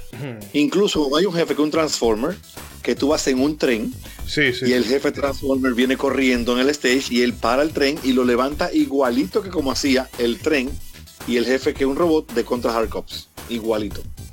Muy chulo. Eh, pero antes de dar ese salto para allá, Rey, ¿no quieres comentar algo más? Tú- bueno, ahorita tú ibas a decir algo de, de Contra Hardcore y... No, te digo dejamos casi seco. todo. Hello. Eh, no, ya ustedes casi han dicho todo. Yo, ¿se me oye? Sí, sí. Eh, no, ya, ya casi han, han dicho todo. eh, así mismo como dice como dijo Euclides, lo, es como yo pienso. Contra 3 mi favorita. eh, tiene mejores gráficos, mejor música, pero la hardcore, la cantidad de niveles, diferentes personajes, eh, diferentes finales, diferentes caminos para llegar a esos finales. Es desafortunado que esa, eso básicamente, como que casi básicamente nunca lo volvieron a reusar. El- yo conozco al que hizo contra 4 eh, Oh, de Wave, al que hizo contra 4 de Wave Forward, que se llama Tom Hewlett, el, el producer. O sea, lo conozco por internet. Ah, eh, que él fue que hizo la Silent Hill que a ustedes no le gustan, la que hizo la Downpour, la Silent Hill, la de Wii, que es un remake de la 1, ¿cómo se llama? Shattered ah, no, Soul, la Shattered- Shattered, Shattered Memory. Shattered Esa es Memory. buena. A mí me gustó esa. Esa es buena, pero él fue, él fue que él pro- produjo las otras Silent Hill Y después que Konami se fue a la mierda, que él lo despidieron, él se fue para Way Forward y él hizo la contra 4. Y yo he hablado con él y le he dicho como que él me, me ha dicho que ha intentado muchísimas veces la compañía Way Forward comunicarse con Konami para ellos hacer una contra y una Castlevania 2D. Y Konami Sí, y yo le he dicho como si. Y yo le di, yo le he dicho, si ustedes logran conseguir hacer una contra nueva, hagan como la Hard Corps, que tenga camino diferente, con finales diferentes y personajes diferentes. Y si hacen una Castlevania, que sea como Castlevania 2, afuera del castillo, no dentro de un castillo. Eh, pero dice que Konami no en eso. Yo le, y hace unos cuantos meses salió una noticia de como que Konami estaba buscando como, como licenciarle los juegos a compañía externa como para que hicieran juegos y yo me volví a comunicar con él. Le dije, mira, salió tal noticia, como el Konami anda buscando, vuelvan y comuníquese, comuníquese con ellos a ver si logran hacer algo. Eh, no sé en qué, va a quedar eso. Obviamente él no me puede dar información privada. Él me ha dicho algunas cositas viejas, no, no nada moderno. Eh, así que si acaso yo logran algo, yo no lo voy a saber hasta que él lo anuncie, ¿tú me entiendes? Pero. Qué bueno. Sí, pero él, pero él sabe, él, él, él, es un fan de Konami igual que nosotros y él quiere hacer juego 2D bueno, si, si, mira, bueno, ya sería como tirar el peo demasiado alto, pero tirarle la, eh, la chinita de que por aquí siempre está la puerta abierta. Porque mira que esa gente de Way Forward son tremendo, tremendo, tremendo. Y al punto de que si la Bloodstained es el juego que es y que con todos los defectos que ha tenido eh, sigue gustando mucho es porque esa gente a última hora fueron y le metieron la mano a Kogi Garashi. Porque las versiones, las primeras demos que salieron de ese juego no estaban convenciendo a nadie. Ellos le ajustaron hasta los colores. Óigame. Eh, no, es que ese, estudio, y no tiene nada que ver con Contra, pero los Mighty Switch Force que son como unos. es como una saga menor de, la, de lo que ellos tienen, porque casi todo se lo come chantaje. Pero los Mighty Switch Force, el 1 y el 2, para el que le guste el plataformeo con puzzle, óyeme, esos juegos son una delicia. Y la música, tremendísima, porque ese muchacho Jay Kaufman, que no sé si. yo creo que era un freelance, pero le ha. Él es un freelancer, él es un freelancer. Sí, pero ha trabajado mucho con la gente de Way Forward. Y para mí, para mí, para mí, ese es uno de los mejores compositores que hay en la, en la actualidad, en lo que tiene que ver música de videojuegos. Pero por mucho. Él y. Sí. Él y. ¿Cómo que se llama? El otro, el que hizo la música de Doom 3 y de Killer Instinct de Xbox. Ese tipo está roto. Ese tipo, Joy Kaufman. ¿Tú has oído la música que él hizo a Double Dragon? Eh, no, no, no, pero voy a. A Double Dragon Neo. Double Dragon Neo tiene toda la música de Dragon 1, 2 y las que sirven de la 3. Hmm. Ese pan hizo un trabajo increíble en, en eso. Mick Gordon se llama el otro que yo entiendo que es también un musical súper talentoso de ahora. Mick Gordon. Mm. Eh, pero volvamos contra. contra, eh, no sé si alguien más quiera decir algo de, de la Hard Corps. Bueno, para, terminar con Way Forward, eh, si no lo han jugado, les recomiendo que jueguen La Momia que hicieron ellos. Eso es excelente. Es una Metroidvania, pero es excelente el juego. Juegazo. Una cosa de Contra Hard Cops. Ah, yo no le he jugado esa Muy dominicana. Contra Hard Cops tiene de Genesis tiene algo muy dominicano, señores, que eso es algo que casi nadie lo, experimentó bien porque no se puso para eso. Pero tú sabes lo chulo que es tú matar a un jefe a la trompa. El lobo tiene un alma que da trompa. Sí, sí, sí. Y da durísimo. Y tú matabas a los jefes a trompa con ese lobo. Dos o tres trompas, bim, bum, muerto. Pero tú sabes que hay que pegarse para pegarle la trompa, ¿verdad? Hay que pegarse. hay que pegarse. Lo único, muy, muy satisfactorio, pero hay que pegarse. Pues bien, eh, eh, nos quedaría entonces, no sé, Edric, si tú quieres comentar algo eh, más detallado de la de, de la Shattered Sordier que sería como el último, bueno, no el último, pero sería el contra como más como más en forma, en más en forma después de, después de sí. Sí, mira. Eh, mi primera experiencia con... Yo jugué ese juego desde que salió. Yo lo estaba, lo estaba como que dice esperando. Me parece que cuando salió ya yo tenía una herramienta que se llamaba HD Loader de PlayStation 2, que, que funcionaba con el PlayStation 2 grande. Y conseguí el juego y lo de una vez. Lo probé, me encantó. Algunas personas de los que la jugaban conmigo no les gustaba que, que hayan cambiado la mecánica de las armas. Pero a mí sí me gustó porque cada arma tenía dos tipos de, tipo de tiro. El del regular, el cargado y uno que se cargaba por mitad que era como una bolita. Y, y eso le daba a cada arma una utilidad diferente, porque el fuego que se cargaba tiraba un cañón de plasma cargado, el, el, el, el lanzallamas, una que eran unos misiles, que la machine gun cargado tiraba unos homing missiles, y, y, cuál es la otra, no me acuerdo, yo casi no lo usaba. El caso es que me gustó mucho el juego por la mecánica que introdujo del control. Eh, con respecto a los movimientos, tú puedes quedarte tirando fijo a un solo sitio, no solamente como la de Super NES y la Genesis, tú podías hacerlo caminando, que eso no se podía hacer antes. O sea, caminando para adelante, para atrás, tirando quiñados eh, pegados. Los jefes están muy bien pensados, todos. Y es una contra que igual que la contra Hard Cops no es para Maco. Porque, o sea, no es para gente que, no tuviera constancia en el juego. Porque para tú sacar los rangos S, que tienes que sacarlos en todos los stages para que el último stage salga. Pasar el stage y el último jefe, entre comillas, con rango S también, para que la última pelea salga. Eh, no es fácil porque hay que acabar el juego entero sin perder vidas y matando todo lo en los stages. Eh, tú puedes, por ejemplo, los jefes tienen fases.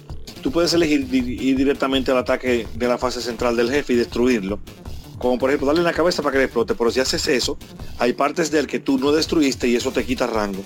Entonces a todos los jefes tú tienes que hacerle eso, es destruirle todo antes de vencerlos a ellos y eso te va te, te da el rango. Si no te matan para tú terminar el stage con rango S, que al final, como te dije, que hay que sacar el verdadero stage. La música de ese juego es excelente. Los jefes apedísimos. Y el último jefe, que tú crees que el último, que es eh, si tú sabes Bill Rice, Red Falcon, Red Falcon te, te, explica a ti una situación que en realidad él se dio cuenta que a ustedes, al contra, o sea, al, al equipo contra, lo estuvieron usando para invadir unos terrenos de una, de una, de una raza que era pacífica. Y que no era verdad que ellos estaban invadiendo como en Aliens War. Ellos se estaban defendiendo porque lo estaban atacando. Y, oh. y, y eso, y eso es bastante chulo porque resulta al final que, al final no, antes del final, cuando tú lo vences a la Red Falcon, él te dice esto y ya luego de ahí el juego tiene como cuatro stages más y ya o sea es sin sin sin tú verlo a él como el lo que tú ves a lo malo lo que son malos que se llaman el triunvirato. Ah mira el triunvirato sí yo creo que aquí hubo un, un, un episodio histórico aquí en República Dominicana. Sí, eh, mañana, mañana casualmente 28 de abril eh, sí, exactamente. Sí, sí. Entonces, eh, con respecto a la otra contra, no sé si se va a llegar a comentar, que es la, no, toda. La, neo, la Neo Contra. No, no, no veo nada de eso, eso me pasó. Que se la Uprising. La Uprising. La contra Hard Cops Uprising. Eso no el pasa. que no haya jugado ese juego, búsquelo y jueguelo. En mi opinión, yo soy un fanático de la franquicia desde mucho tiempo. En mi opinión, esa es la mejor contra que hay. Por mucho. Hecha por Arc System Works. Hecha por Arc System, aunque no tiene la variante de los caminos y la variante de los personajes y sus armas. Sí tiene un sistema de power up y ganarse las armas que puede, que varía entre un personaje y otro, porque cada personaje tiene habilidad, pero se van a ganar las mismas armas. Eh, llega un momento que tú puedes jugar el juego completo como si fuera eh, un, rush, o sea, un rush, no, no un boss rush, sino, sino un rush game, o sea, corriendo, haciendo evade como King of Fighters, haciendo pares los tiros, devolviéndose a la gente. O sea, el juego se pone, el juego se puede jugar a un nivel que te haga ver a ti, pro, pero tú tienes que sacárselo. Hay, hay algunas armas que son demasiado abusadas. Pero los jefes te, son, son tan bien pensados la mayoría. Hay algunos que a mí no me gustaron, pero a otras personas que conozco les gustan. Y me gustó mucho el último, el, las últimas, la, última batalla que se, que se desarrolla en un stage que está dividido en tres con donde tú peleas contra tu némesis, que, que resulta ser que, que, te dio las razones a ti para tú convertirte en ese personaje malo que en contra Hard Cops es a quien, a quien tú tienes que vencer. A mí me gustó mucho ese contra Uprising. La música es muy buena y como ya dije, lo recomiendo. Y la Eh, compra 4, ¿no la jugaste? La contra 4 de 10 la jugué y la acabé en, en hard, pero no, no la pude disfrutar como me hubiera gustado porque yo no tenía ese portable y después que la acabé la tuve que entregar. Pero en realidad es excelente. Esa es mi segunda mejor, mi segundo mejor contra. Y el tercer mejor contra para mí es la contra Hard Cops. O sea, para mí son la Uprising, la contra 4 y la Hard Copies de Genesis. Me encanta la Shattered Soldier, pero la Shattered Soldier falla en algunos casos que esas tres todavía brillan. Entiendo. Bueno. Eh, no sé si alguien más quiera eh, decir algún último apunte antes de ya entonces cerrar las cosas por acá. Sí, sobre la Contra 4, que también que es excelente. eh, la hizo Way Forward, eh, inspirada en la Contra 1 y especialmente intentando alejándose, alejarse un chin de el boss rush, que, que fue lo que se, que sí, fue lo que se convirtió. Sí, que fue en lo que se convirtió contra, empezando con contra 3, la contra Hard Corps se, se, se- se hizo más, más fuerte eso y la Shatter Soldier también. Entonces la contra 4 Sí, pero es más. la, la. Uprising no es Boss Rush. La Uprising tiene unos stage lanqui- Ok, bueno, la contra 4 es más como contra 1, que claro, hay, hay subjefe también, pero no es, no es jefe después de jefe, después de jefe, después de jefe. Eh, los niveles tienen, tienen niveles así como la contra 1, que son esos niveles que tiene contra 1 que son diferentes, que no son para adelante. Tiene niveles así.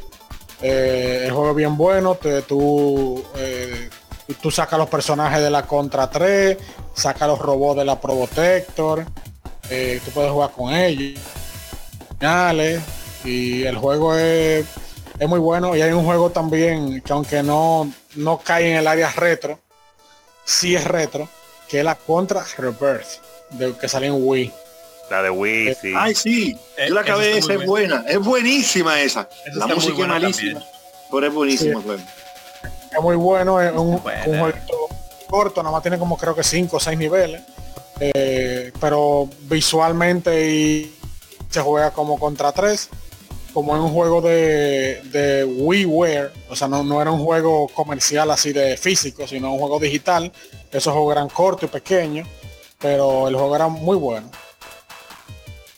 Ah, bueno. Eh, no sé si Pablo eh, quiera decir algo más.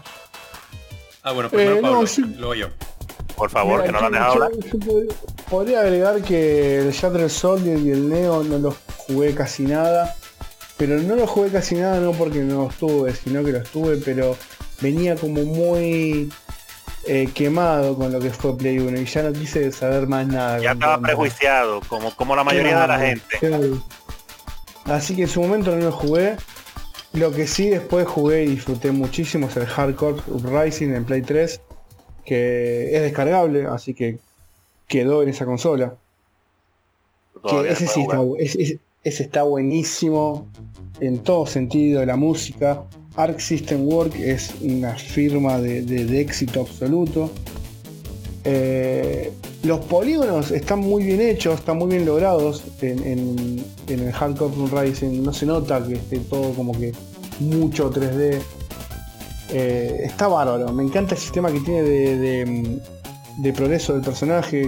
Vos vas pasando los niveles, juntando dinero. Con ese dinero podés comprando las mejores armas. Porque en Hardcore Rising las armas tienen distintos niveles de mejora. Vos agarras un emblema de un arma y tenés lo que sería el arma nivel 1, agarras otro igual y la pasas a nivel 2 y así hasta nivel 3. Creo que el máximo es nivel 4.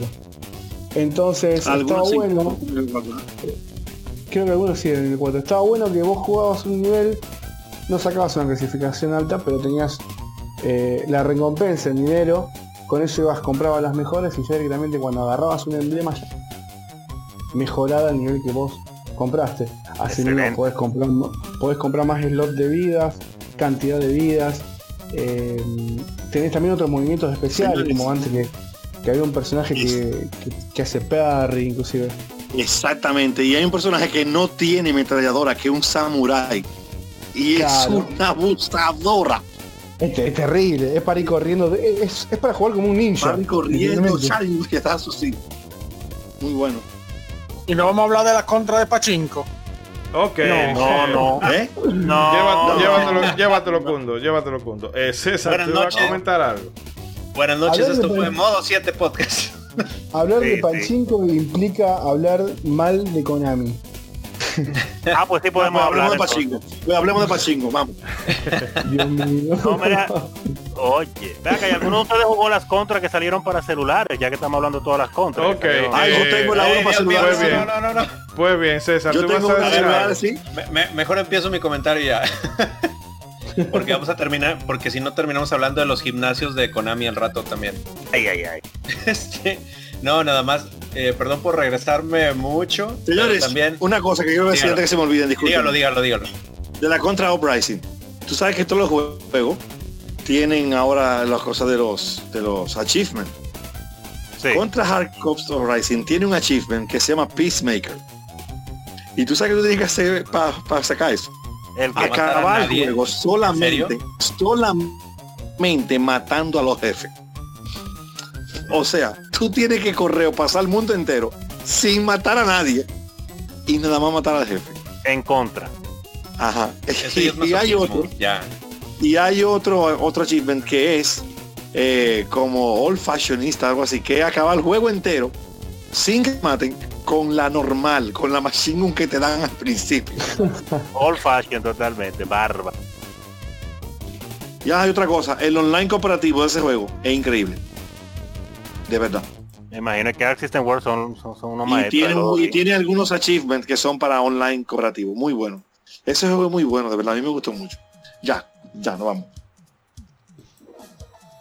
Eh, Ahora sí, César, te iba a decir algo, César. Ah, que para regre- regresar recordar algo, otro de mis traumas de la niñez, el nivel de la cascada. No fue, si algo podía sacar la verdadera codicia de tu corazón y las verdaderas intenciones, era ese nivel de la cascada. ¿Por qué? Sí. Porque estabas jugando multiplayer y de repente le decían, ay mira una S y el otro te decía, oye espérate, más lento porque me vas a matar, me vas a, me vas a, eh, ¿por qué me mataste?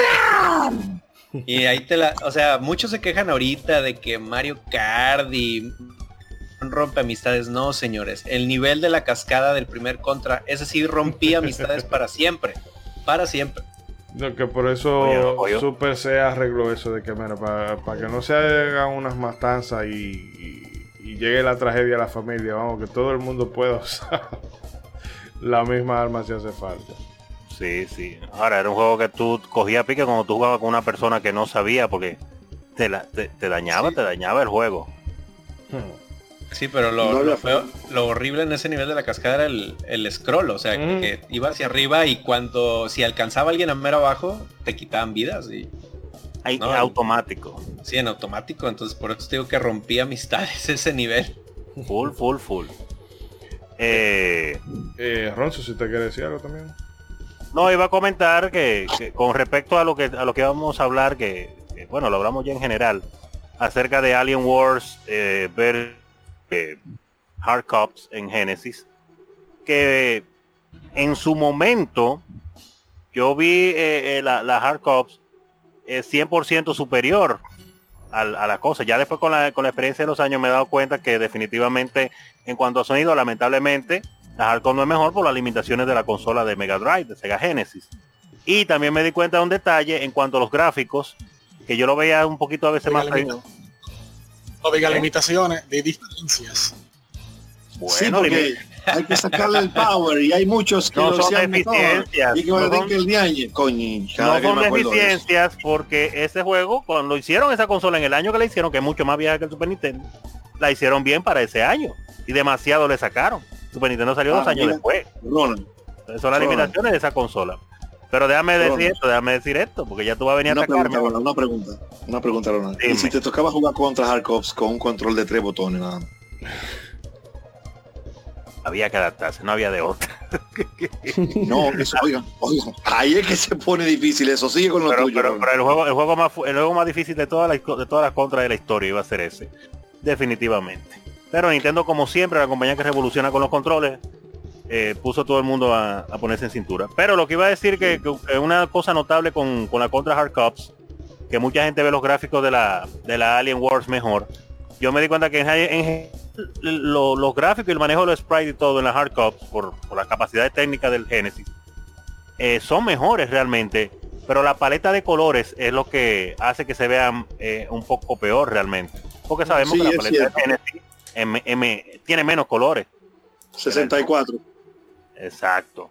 Y, ahora... 256. Exacto. Entonces me di cuenta de eso, que no era que la gráfica eran de que peores en sí, era que los colores hacía que se vieran peor por la limitante de los colores. Y, y otro detalle entre esos dos juegos que tanto se ha discutido, que, que, que a pesar de que considero la hardcore superior, pero entiendo que la experiencia de jugador por la manera cinemática en que se maneja la Alien Wars es lo que ha hecho que para muchas personas también la sientan superior, porque experimentarlo el juego, jugándolo, a pesar de que solamente tiene una sola historia y, el slowdown en ciertas escenas y todo eso, eh, eh, es más cinemático definitivamente con lo que hablábamos hace un rato.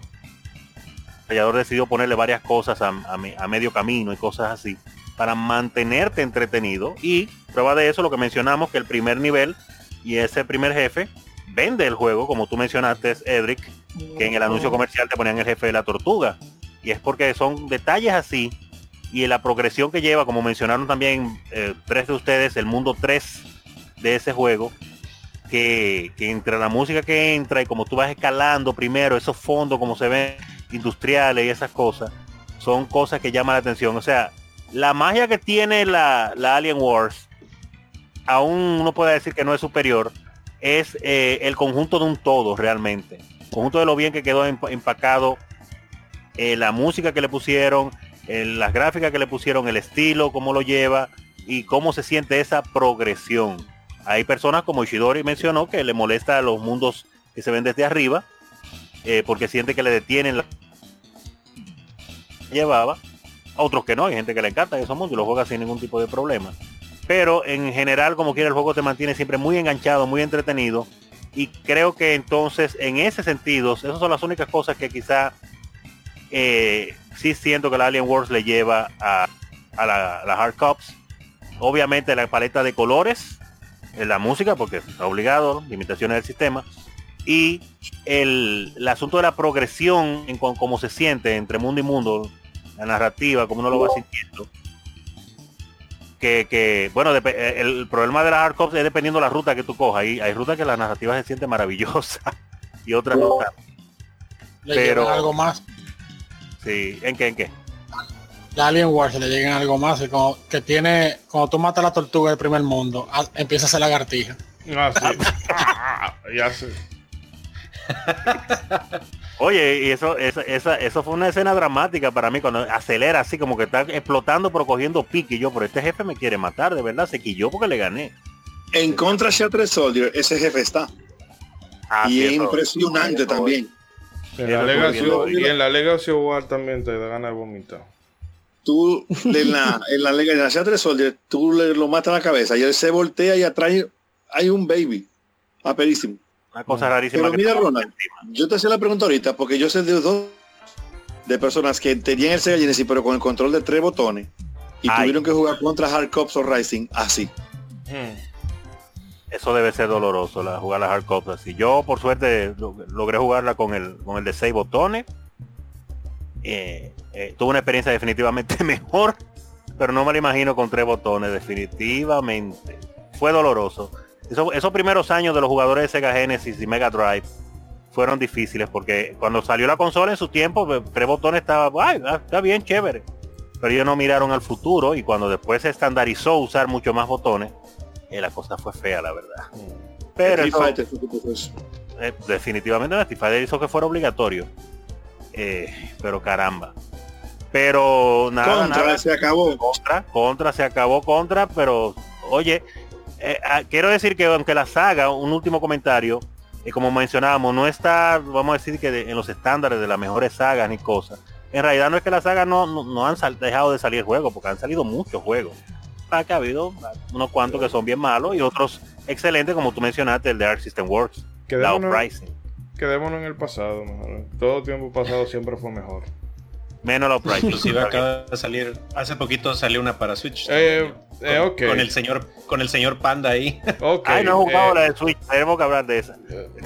En fin, señores, vamos a hacer un corte acá y ya eh, hemos, eh, perdón, hemos, eh, bueno, agotado todo lo que se podía decir de esta saga. Se pudiera decir más, pero es que, como siempre, es No, llover. que no podemos durar tres horas y pico como el programa anterior. Ya, sí, ya, no, y que es que llover sobre mojado. Pero lo bueno de esto es que nos hemos centrado más en, en la parte positiva. Por, en un principio yo pensé que quizá le iba a caer más hate por la, por la metida de pata que han, que han dado con, con esta franquicia. Pero es, bueno, a mí me queda esa sensación, no sé si a ustedes también, de que cuando tú lo pones en una balanza, lo bueno eh, supera lo mediocre. Tal vez Claro porque lo sí. mediocre es tan mediocre que es olvidable. No, el- los juegos eh, que en realidad nos gustaron son recuerdos invaluables. O sea, eso, eso no lo va a borrar ningún panda. en Y siguen siendo y siguen siendo buenos al día de hoy, o sea, Hmm. los juegos problema. Bueno, pues vamos a hacer Claro. un corte aquí y venimos con las despedidas para que este bloque no se me haga súper complicado de renderizar. ok, bye bye. Dele, dele.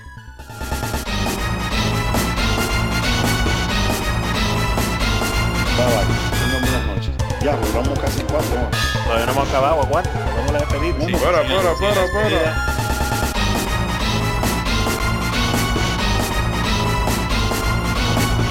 Estoy conectando la consola al Super NES Mini.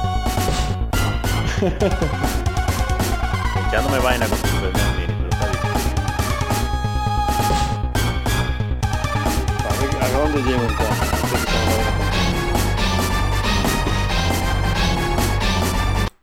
Para recibir más de nuestros contenidos, no olvides suscribirte a nuestras redes sociales. Búscanos como Modo 7 Podcast en Facebook e Instagram y como Modo 7 Pod en Twitter. Modo 7 Podcast. Síguenos.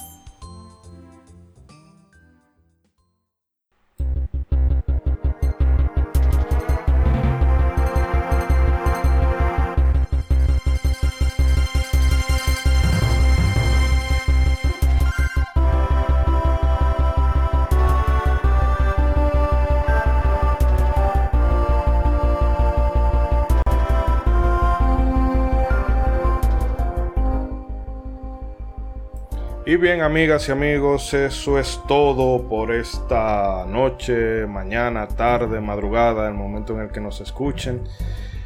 Eh, hemos pasado un par de horitas bastante amenas, eh, recordando eh, esta, esta gran franquicia que aunque ahora mismo no esté en su mejor momento, es mucho el aprecio que se le tiene, porque es que, sobre todo en los 90, eh, se fueron muchas horas que se le metieron ahí, pero incontables. Y son juegos que honestamente tú ves que hay gente que se lo puede pasar hasta en 15 minutos y tú dices, wow, tampoco.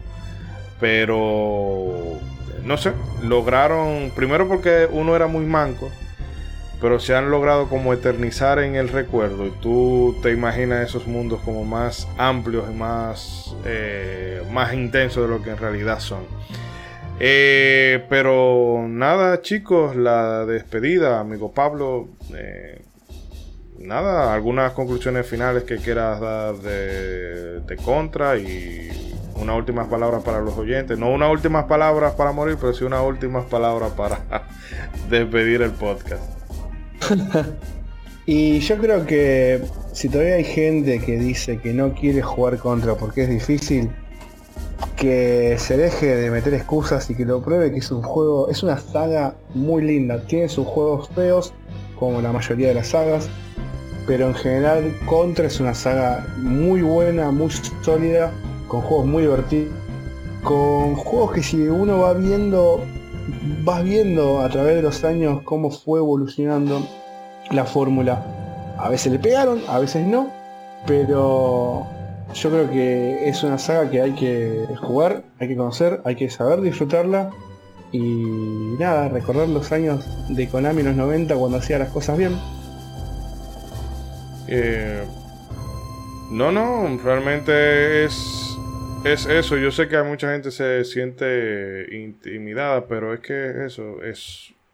Si tú te decides, incluso, no sé, métele el truco de la de las 30 vidas o lo que sea para que se te haga más fácil porque eso yo siento que del primer contra es como lo más complicado que no es que el juego sea difícil en el sentido de que es como un Ghost and Goblin sino que tiene o sea, vida y créditos limitados pero es que aún así tú poco a poco puedes ir llegar, eh, llegar más lejos. Totalmente. Hmm, bueno, eh, em, amigo Ronzo, Marajá. Gracias, gracias, gracias. No, agradecer, claro, a las personas que nos están escuchando hasta esta hora. Eh, como ustedes mismos dijeron, eh, esta es una saga que tiene definitivamente mucho más acierto que desacierto. Muy buena y si se la encuentra un poco difícil, la primera impresión, juégala otra vez, paciencia y calma, y uno a la segunda le coge el truco y ya la pasa y después se encuentra con otro mundo difícil, te van a matar, claro que sí, vuelve y juégala y después la pasas. Pero es muy buena, no es imposible, eh, tiene una gran variedad de juegos con diferentes estilos, muchos, así que si no te gusta quizá mucho el estilo de uno, vas a encontrar en 3D, en 2D, con spray más brillante, con spray con colores apagados, hasta juegos de Arc System Wars, que es una de mis compañías favoritas, así que, que hacen hasta parry ahí. Hmm. Así es que hay de todo en el universo de Contra y seguro, si a Konami le da la gana, habrá más en el futuro. eh, Mr. Rey. Eh, no, no, no hay mucho que decir ya adicional, aparte de todo lo que el mundo, todo lo que ya han dicho. Eh, una serie muy buena, jueguen los juegos buenos, ignoren los juegos malos. Ya. Exacto. Corto y al pie. Eh, amigo Edric. ¿Me escuchan? Yeah. Sí. Yo les recomiendo a los que no hayan tenido la experiencia de vencer a esta franquicia que se armen de valor y dejen su lloriqueo y vengan Ven, ven, juega contra, juega, coge el control, no quejes, acábalo. Ok, no, ya en serio. Tiene sus títulos no tan buenos, no mentira, tiene sus clavazos, pero la mayoría son muy buenos. Y si te reta y lo vences, el placer de terminarlo va a ser mejor que si te parece muy fácil. Tómalo de ese modo. Y también algo que vas a disfrutar seguro, y es algo que todas tienen bien, es el soundtrack es muy bueno, muy bueno. Vamos, anímate. Si tienes problemas de identidad en la PlayStation 2, juega con, con, con Bill en vez de Lucía y no hay problema. Y ya. Porque hay una mujer y ya. Hmm. Eh, Mr. Trumperman. Eh, no, nada más agregar que esta es una saga de las que forman parte de nuestro ADN de videojugadores. O sea, son de las que se quedaron ahí para siempre en, en nuestro corazón. Es una saga que sí, como mencionan, es muy retadora. Es una, una saga ciencia y que te exige este, estar buscando el, el cómo o lo que mencionaba Rey hace rato, el observar a, ver cómo le hace alguien más. Digo, eso también es una herramienta muy buena, pero la verdad es que es una saga muy querida. Tengo recuerdos muy bonitos con ella. Y como decían hace rato también, es una saga que puedes eh, hoy volver a jugar y te va a volver a entretener. Este, la verdad es que es, es muy muy bueno. Sí, le recomendamos bastante jugar contra. Eh, bueno, yo no tengo mucho más que decir, que ya lo antes citado. Eh, al amigo Pablo le digo que cualquier cosa, las puertas están abiertas siempre por aquí, que eh, si quiere tirarse como lo suave en cualquier momento, pues bueno, no, no tenemos ningún problema. Y a los amigos eso de que a veces eh, la gente le oye, le oye a las, le huye a las cosas que son como difíciles, pero que eh, en el caso de Contra no es que sea difícil por el hecho de que va a ser injusta, como el caso que pudiéramos citar directamente los Ghosts Goblins, de que es que simple y llanamente es un capricho del programador joder al jugador lo más posible. Contra eh, tiene, tiene sus cosas, pero si tú te aprendes los patrones, la ubicación de los enemigos y demás, es una experiencia que se disfruta. Eh, no sé, últimamente como que se subestima mucho o se ve mal que un juego sea, sea difícil, pero es que yo siento que ese, ese tipo de experiencia a la larga son como más satisfactorias que un juego como se diría pícheme la huevita o la fácil. Eh, muchas gracias a todos los que nos han acompañado pues, durante este, bueno, este podcast kilométrico. Definitivamente no. Démele la, la, gracia con ánimo a la gente. Démele la gracia con ánimo. ¿Qué es lo que está pasando? que ya, ya la, la cafeína acaba de salir del cuerpo. Pues sí, pero le agradecemos a la gente que hayan podido, eh, bueno, que se, que se come todo esto, que realmente ustedes son los, los MVP, ustedes hacen que este esfuerzo valga la pena. Eh, nos estaremos escuchando en un par de semanas. Eh, le mandamos un saludo a todos, a la gente de Bélgica. No, sigo sin entender qué es lo que está pasando en Bélgica, pero desde aquí les mandamos un abrazo grande a todos. Lo mismo un abrazo en Bélgica. Que nos manden un comentario, por favor, para saber los que nos escuchan desde Bélgica. Sí, también a los amigos ¿verdad? en España, Estados Unidos, México, Argentina, Puerto Rico, eh, bueno, toda América del Sur, creo que solamente en Brasil, bueno, yo creo que hasta en Brasil hemos tenido una escucha. En fin, que para todos ustedes eh, un abrazo muy fuerte y no se olviden de hagan bien y no miren a quién. Hasta la próxima.